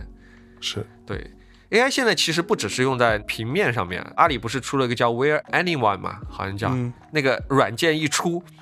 那个 AI 一出，一下子这个说是杭州又被炒掉一大波这个模特。以嗯前比如像你，如果你要卖衣服的话，不是要请模特来穿你衣服嘛？对，现在直接一键换脸，那模特就不需要穿这个衣服，对你把对你这个脸授权给我就可以了。是哇，这个我觉这得个他们做了好多年，我觉得，现在已经很成熟了，我的妈呀，简直嗯太可怕了！但是现在反而出现一个新的方向，很多 AI 的这个艺术家来跟我说，嗯就是类似于像 TeamLab 啊，啊，TeamLab 不是有那种互动的影像嘛？现在做这种互动的影像，很多他们就用 AI 来做，啊，比如像什么什么粒子啊，粒子该怎么去飞散啊，怎么组合啊，哎，都让 AI 去弄，哎，自己就开始休息了。所以在这方面生成上面，这些艺术家们反而还找到新的工非作了。常多吧，就包含我们之前我跟倪斌聊过那个呃现在国外很流行的那种 DJ，嗯。就比如那种大型的演出现场，哎，我问一下，就是我经常看见有抖音上有一些 DJ，他们发一个东西叫什么腰果花，嗯是吧？然后就那个屏幕里面就不断的出现那种很复杂的、很多颜色的那种、啊啊那种、啊那种花纹。对，这个是有什么说法吗？腰果花只是一种图形吧，它是一一种个图形一是吧个一个潮流而已、嗯对，但是那个东西都是比较低端的是吧？破玩意儿， 嗯，是吧？就是我看说到白那了，个觉得你不是很随懂机生成的一些东西，啊，无论是海浪嗯还是什么星空，嗯，还是一些这种奇怪的图形，对，甚至它的东西跟你的音乐节拍嗯相匹配吧，对，让你在现场的视觉，这些都是比较低端的东西。嗯国外现在的比较流行的玩法是，你会看到很多那种 DJ 背后有个巨大的屏幕，嗯，而且很多屏幕是竖屏，竖屏啊，对，，就它哦、一竖般、呃着屏幕拼在一起是吧不？不，它就是一个巨大的竖屏，嗯，你肯定看到过嘛，那种一个大机器人、哦，那哦种，然后再就感觉好像被困在里头了，嗯然后它锤锤这个啊，锤锤锤，然后跟着那个音乐，因为。这种电子音乐一般就是前面会有一个很漫长的一个所谓的 build up 的一个时间，嗯然后情绪到了，然后 drop 那一下，啪，它把它给锤开了，那种感觉，这些东西全都是用 AI 做的，嗯哇现在全都是用 AI 在做。嗯我不是说它百分之百，嗯就跟我们做设计一样嘛，不是百分之百，但是它里用大量运用了 AI 的东西，包括它里边人的这些变脸啊，嗯就是从男的变成女的，又变成了机器，又变成了骷髅，又变成了原始，所有这些东西其实都是 AI 在处理的。就是我们之前也聊过，这是在一个程度上，它解决了一个巨大的问题，就是电子音乐现场 DJ 在台上表演，你你到底看什么？嗯，因为他表演的东西，你其实你没什么可看的，你想 想，对他的戳一戳、搓一搓，对吧？然后点一点、嗯扭一扭那些东西，你之前不是早年有一个这种笑话嘛，嗯，就说你永远不知道 DJ 在台上是不是在收发 email 嘛， 所以他其实干什么你根本不知道，嗯对，而且他说白了就不具备可观赏性。嗯，然后现在就是把这个视觉部分给你呈现出来，你这样就有观赏性了，然后配合你音乐的节拍，你的视觉上的这个巨大的震撼，嗯，你对音乐的接受这种体感会完全不一样。今年一个另外一个巨大的事情不就是那个呃 Vegas 大那个球哎那个球嘛，哇，那个太震撼了，那个真的很震撼。其实那个球的精细度不是很高的，嗯，对吧？但是它里边你看那个 YouTube 不是在里面做了。哇，他拍出来那个视频简对，直，非常牛逼，太太牛了非常牛逼。那个视觉效果，哇，包括那里边有一些视觉，我之前是见过的。嗯它那些东西是我当年去，不是去 Vegas，是去 LA 嗯看 YouTube 的那个 Georgia Tree 演唱会的时候，他在现场有一些是放过的。嗯，但他这次为了这个这种完全包裹式的，嗯因为人是进到那个球内部嘛，对，完全包裹式的画面，他等于重新做了。嗯但他那个视觉体系还是那个体系。嗯哇，真的很震撼。这个东西，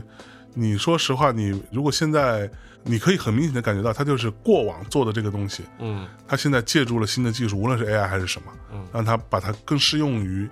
这样的一个异形的巨大屏幕，嗯，让你的感受，这个其实我觉得 AI 出现之后啊，让以前比如像是搞音乐的、搞画画的、搞雕塑的、搞这些，以前还是相对来说分的比较明显的。嗯，有了 AI 这个工具之后，大家其实这些行业，我觉得以后啊，可能会慢慢的都是艺术家，都是创意者。对对你可能我又我又是 DJ 的同时，我又必须要会搞这些东西，对，对吧？然后有 AI 嘛，我也不需要跟别人合作，有 AI 可以自动生成的。中国有个上市公司叫什么信雅达的那个老板的女儿，嗯不是跑到美国四个人创了公司叫 Pika 嘛，啊，啊就是可以通过语言来形成一小段这个视频，但是现在还不成熟。但是我觉得这个应该技术不算特别特别难，应该一两年之内应该真的就可以达到这个。对 AI 这个东嗯西最可怕的事情就是，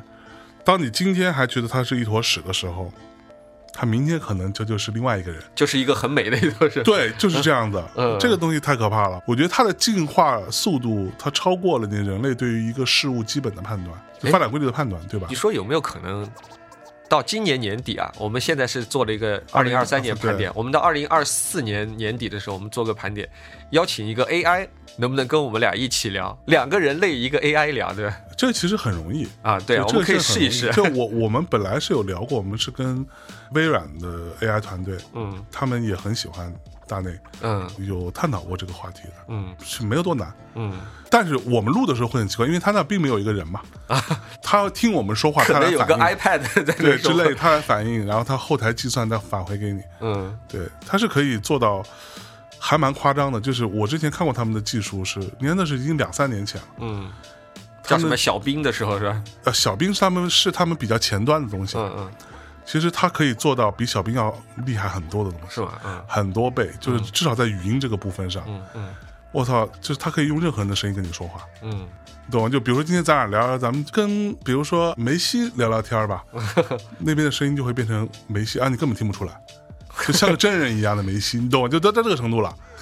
然后，然后咱们说跟杨超越聊聊天，杨超越就出来了，就是这种，你知道吧？到这个程度嗯，太了可怕了。 嗯很可怕。只不过它有那些版权的限制的问题，对我们可以要求他先跟我们聊，聊完之后说，你再根据今天我们聊天的内容生成一幅 画，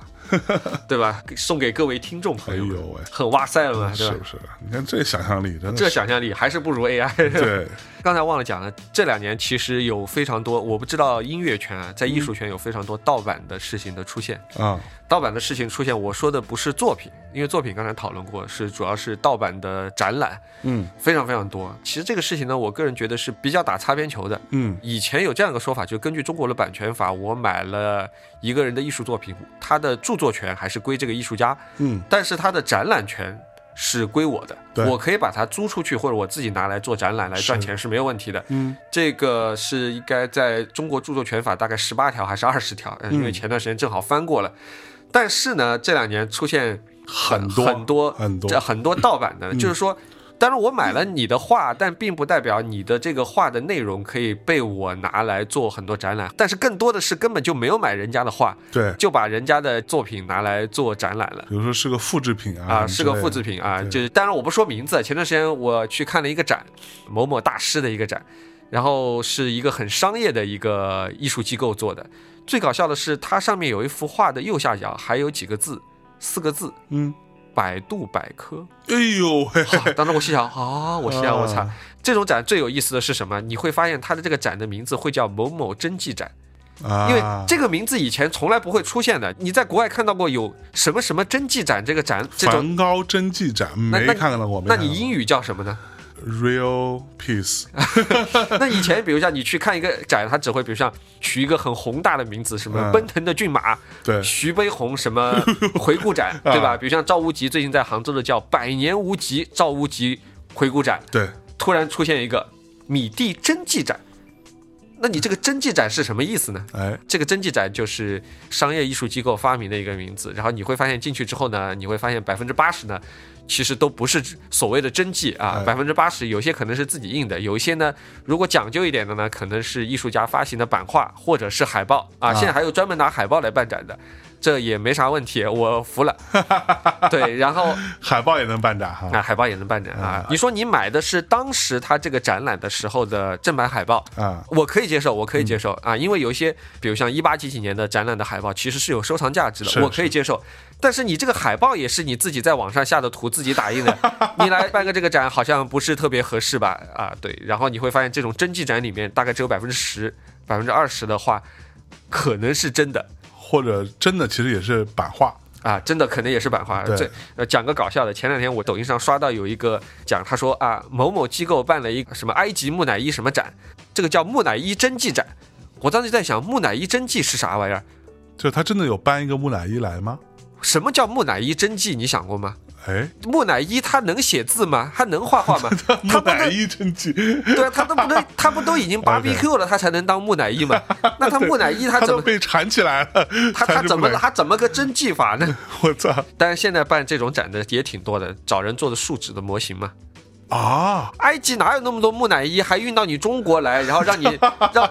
你说你在上海、北京办漫展嘛，也就差不多嘛。呃，木乃伊在埃及来说，应该也算是也是国宝啊、也算是国宝嘛，对不能说是什么啊。今天大林密谈说我要在一个商场里办个展，你嗯你把你这个给我，换位思考一下，你可不可能把这个什么兵马俑拿到国外一个商场里面去做展？这不可能的呀，是就很神奇啊！绝大部分都是树脂做的，反正你去，就大部分人你是分不出来的。因为他也不会给你去上手给他拨开的机会啊嘛，，对他肯定是拿一个玻璃柜子啊，啊隔着玻璃柜子去看，你我都分不出真假，是啊，木乃伊也没有人会去告他。你说谁会去告他呢？对对啊，对啊，啊，你要去告他，那你要提出证据啊。嗯对啊你象征说这个木乃伊是假是假的，啊，你你有什么证据？你有什么证据？呢？对嗯那象征说，靠，你摸过吗？啊，没有没有没有摸过。你拆过吗啊，？你拆过吗？啊，有有没有拆过？那你你是木乃伊的专家吗？啊好像我也不是，啊， 对吧？对，所所以以这前一阵儿上海不是也有一个也引起了一些轩然大波的，啊，轩然小波吧，嗯就是宫崎骏的一个展，这个展不是有台不是也批评过他们吗？宫崎骏这个展呢，其实是这样啊，宫崎骏这个展，我个人觉得啊，当然我仅代表米蒂扮演的米蒂啊，我觉得他是有点打擦边球。对，为什么呢？首先呢，它展览的主体的内容，它叫做宫崎骏什么什么原件还是真迹展什么之类的这种名字，但它实际上呢，它用的是宫崎骏电影里面的赛璐璐。啊，赛璐璐展，赛璐璐这个东西呢，是以前你做动画片的时候，在电脑出现之前，你是用人手画的，对画在一个透明的塑料片上，对它的背景呢是画在纸上的，这样呢背景不变，然后塑料片换，这样你人就可以在那个场景上走来走去。对，一帧一弄帧的，弄好了之后呢，再用这个相当于复印机一样把它复印到胶片上面去，对对对，然后就变成我们看的动画电影。但是你说这个赛璐璐这个东西呢，它是不是宫崎骏自己画的呢？我觉得存疑，因为你想，如果每一张都是宫崎骏自己画的，那他工作室里面这么大一波人养着是干嘛的？让一个老头儿天天在这画，所以大概率呢，应该是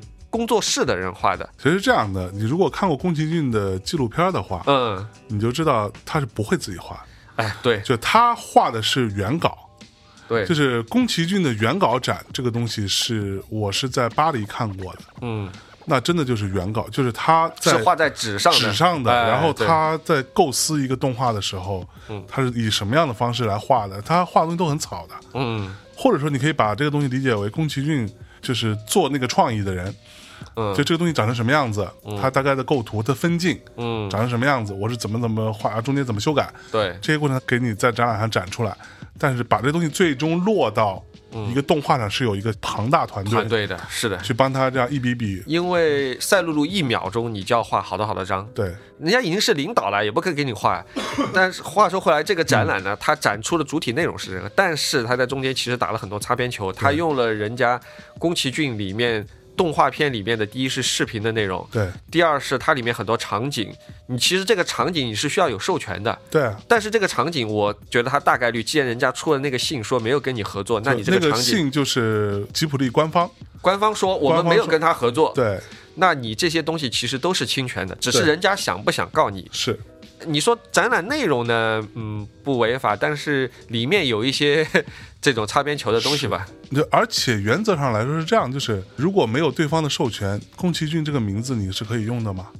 其实是不可以用的。对吧？其实你是不可以能用用的。更多的像我们以前的操作方法应该是这样：就如果你足够小心，第一是不要办个展，对不要办个展，你最好办一个，就是比如像叫米蒂藏品展，对啊，今天里面有宫崎骏、有象征、有对郭晓涵对对、对 嗯有米娅走的画都是可以的，这个没有问题。第二，你是不能用人家的画面，甚至是画面之外更不能用，不能用人家的这些东西来做你的物料。对啊，不能在上面哦，你这个门票上印一个宫崎骏的脸啊，或者龙猫不什么啊，的这些都是不可以的，这个人家都可以告你的。对只是人家可能出于比如像经济啊或者各方面的其他的成本嗯考量嘛，哎成本考量不来告你，但是你确实是一告一个准，对一告一个准。这个在中国的很多画展上面都是这样的，就是就二次元的展览上对。面。说实，话，我就是那年我去巴黎看宫崎骏那个展，嗯是我当时莫名其妙碰到的，哦我不是冲着那个去的嘛，啊，对，我只是走在路上坐地铁，嗯在地铁站看到一个大广广告你知道，我说我操，竟然有这个展，啊，看然一后去看，看一下，那个展是我迄今为止花过最贵的钱，嗯，在好看马展屁这件事情上，啊折下来人民币可能两百块吧，嗯两百多块一个人，嗯嗯嗯，嗯，还好还好，上海有更贵的，是，但你在巴黎，你在国外你就想想，那一般的展都很便宜的，很多国外的展它直接就是免费的。对啊，嗯你要去什么？就像米娅前年年底了，二零二二年年底去纽约，她不是去了大都会嘛？啊在工作之余，嗯就有一个小姐姐，嗯一个美国人嘛，啊就跟她说：“哎，那个我，她刚到门口，嗯然后正在看呢，说要不要买个票什么的。”然后就有一个小姐姐跟她说，她本来要约她朋友一起来看，嗯但她朋友今天有事情没来，嗯，因为她是会员，对，所以她之前预约了两张票。哦，等于说他是会员的话，他就不需要花钱了，嗯，不需要单笔花钱了嘛。对，他说你要不要嗯我送你一张，哦，就送给他一张，那他就进去看去那了， 对吧？嗯其实，在国外看展览其实是不贵的，嗯宫崎骏那个算我看过最贵的，嗯嗯，那个展也不大，但是它里边就是那种层层叠叠，那都是宫崎骏的真正的原啊真作正真原稿，而且就是就是他从日本运过来的。哦，即便如此，他这个当中，呃，我印象当中啊，就是出现真正吉普力的动画影像的部分，嗯好像只有两处，嗯而且都很短，可能也每一处就十秒钟，嗯就类似于这种，就告诉你说，哦，我这个地方他花了这么多力气赶完之后，嗯最后出来就是这么一个嗯一个场景，嗯而都不是重要场景，其实嗯他不会给你的，嗯，对其实真正你要这些场景的授权还是挺贵的。对啊之前宫崎骏在上海中心还是在那个经贸那边曾经办嗯过一个类似的展览，规模很大，嗯，那个就是直接就是官方了嘛，呃，官官对官方方办做的就很就很大甚了，至就这么说，你有很多时候，比如说你把它里边那些东西自己搞一搞，嗯弄一些这种所谓的置景小纸片儿什么的，对对嗯这个那个打卡灯，感觉好像龙猫就站在那里了。这个东西你没拿授权是不行的，对，你是没有这个权利干这个事儿的，嗯对吧？不过这个东西，你说另外一种就是。更加离谱的就是，它根本就跟这个事情，你看，比如说宫崎骏这个展，至少它还有赛璐璐啊，对吧？至少还有赛璐璐，赛璐璐是真的吧？就是你勉强也可以说它是一个真的展，对对，音乐圈最近有很多这种奇怪的事情，就是之前我看到过一个是在哪里啊，也是在一个反正不是北京、上海这种城市啊，啊，北京、上海这种城市，我就估计这帮人还还不太敢，然后做了一个《金鸡的巨人》的交响音乐会，火，你知道这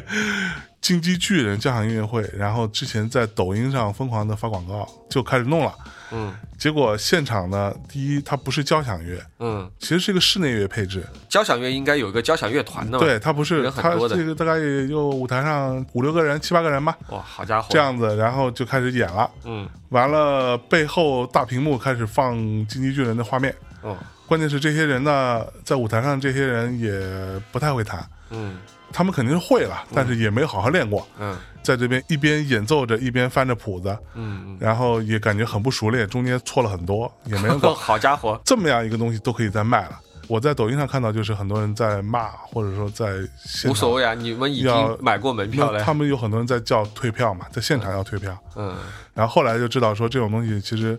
有一大部分是那种就是找的那个音乐学院的学生啊什么的，嗯，是给是。很便宜的价格，是就让你去搞。其实现在很多 MCN 的套路嘛，就前段时间有 MCN 找我们办展，他们就讲过这个嗯套路嘛。他们这个套路就是去，也不要去二线城市，就三四五六线、七八七八线城市这些城市呢，它肯定都有一个剧院，啊，但是呢，它没有内容去填充的，你放对心，对平常没有人去的，是他们就去这些剧院呢，把这个剧院，比如说包个周末。一天两天的，嗯，因为这些都 MCN 机构有认识很多当地的这种呃网红，就平常推荐大家去吃饭，嗯推荐大家去什么洗澡洗脚的这种网红啊，有个几 十个，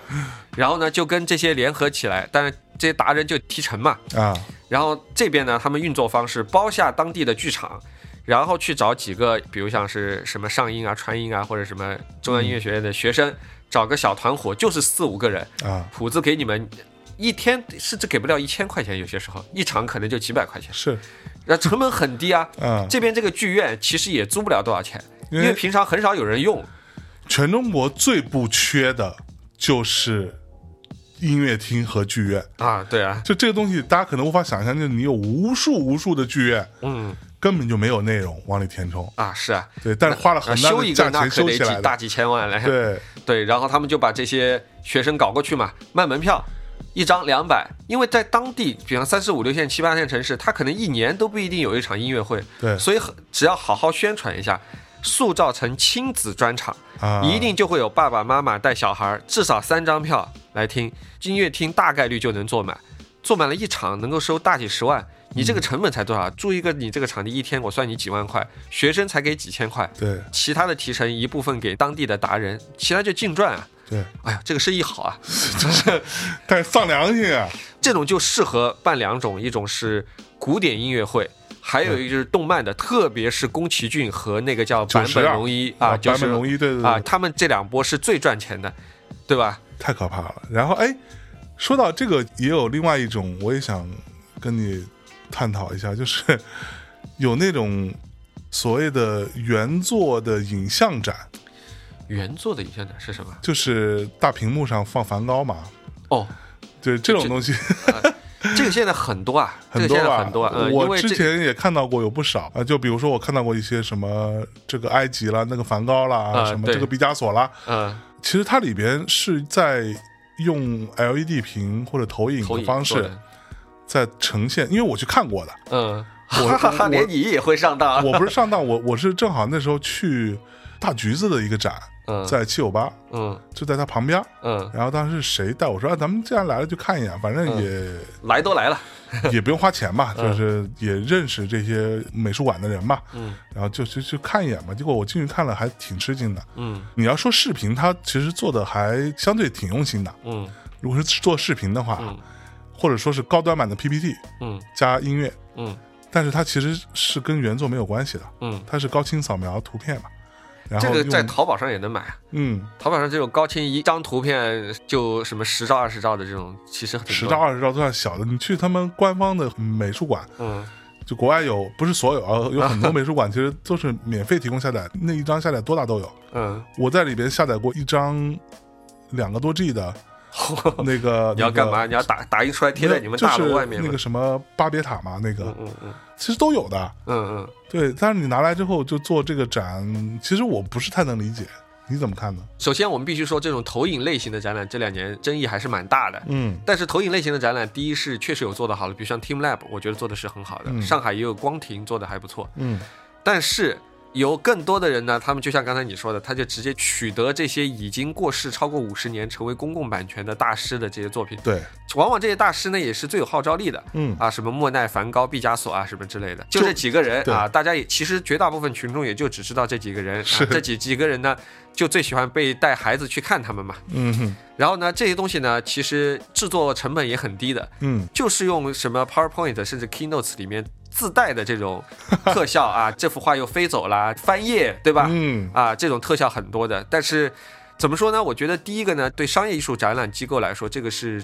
成本低、收入最高的方法，嗯，对吧？因为这个东西，比如像在北京成功，在上海成功了，我拿到外地去太容易了，我不就一一个 U 盘就能把这全考完嘛？是对吧？投影仪嘛，买了或甚至还有租的嘛，这个搭建嘛很成熟的，而且这个可复制嘛。对，但是其实对观众来说，我觉得其实有点忽悠。你这个图片我自己不能下载嘛？嗯对啊。对啊，其实哎，怎么说呢？然后他们还会调色，啊、他们还会调色嘛？对，啊会调一调，然后这个颜色看起来更鲜艳鲜艳一点。对，你说跟原作关系就更远了。哎我建议我的这些朋友啊，听众朋友们不要去，如果它是一个所谓的沉浸式的展览啊大概所谓沉浸式的，啊，所谓沉浸式的展览，或者是刚才我们讲的某某博物馆系列的展览，就不要去看了。如果你真的很想去看，就在家里面有一个网站叫 Google Museum 啊，你们自己去下载图片，是你们家的显示屏分辨率一定比它这个投影仪分辨率要高很啊多，而且颜色要正很 多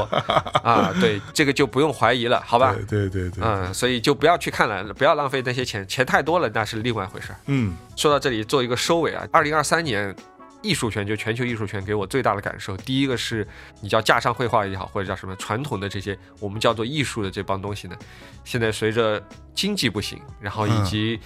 藏家的年龄层级和品味的改变，我觉得是在不可避免在走下坡路的。嗯嗯，而且在未来的我觉得两三年，我个人看不到复苏的迹象啊。先把话说在这里，要不然大家说我是毒奶。但是呢，同时还是有很多新的东西出现，我觉得还是给艺术圈带来很多希望，其中就包括 AI。嗯大家未来创作的方式和你创作的内容，我觉得以及思维的方式，我觉得都会有巨大的变化。就像是上个世纪五十年代，突然之间大家发现，哎，他妈乱泼画也可以作为艺术作品，或者我去超市买个小便池。签个名，它也可以当成艺术作品。呃我觉得现在 AI 的出现对艺术圈的冲击完全不亚于当时的这些东西出现对艺术圈的这个冲击。嗯，所以我觉得大家要把握这个时代，不能够一味的沮丧，大家要把握这个时代，做风口上的猪。对，就是如果一个趋势你发现你没有能力去改变它或者阻止它的时候，嗯，如果你还想继续做下去做这件事情的话，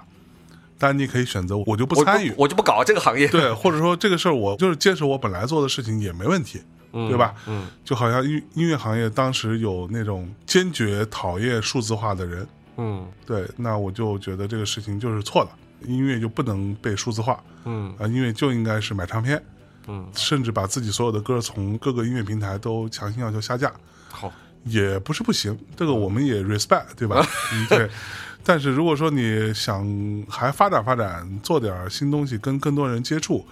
的话，那新的技术你是没有办法去逃避的，你只能去学习，嗯去适应它，对吧？行吧，嗯，那差不多。那这么 着吧。呃，二零二三年的艺术圈小盘点就先到这里了。啊呃，小盘鸡大盘点嗯，跟大家说再见吧。啊，好，拜拜好，拜拜，拜拜。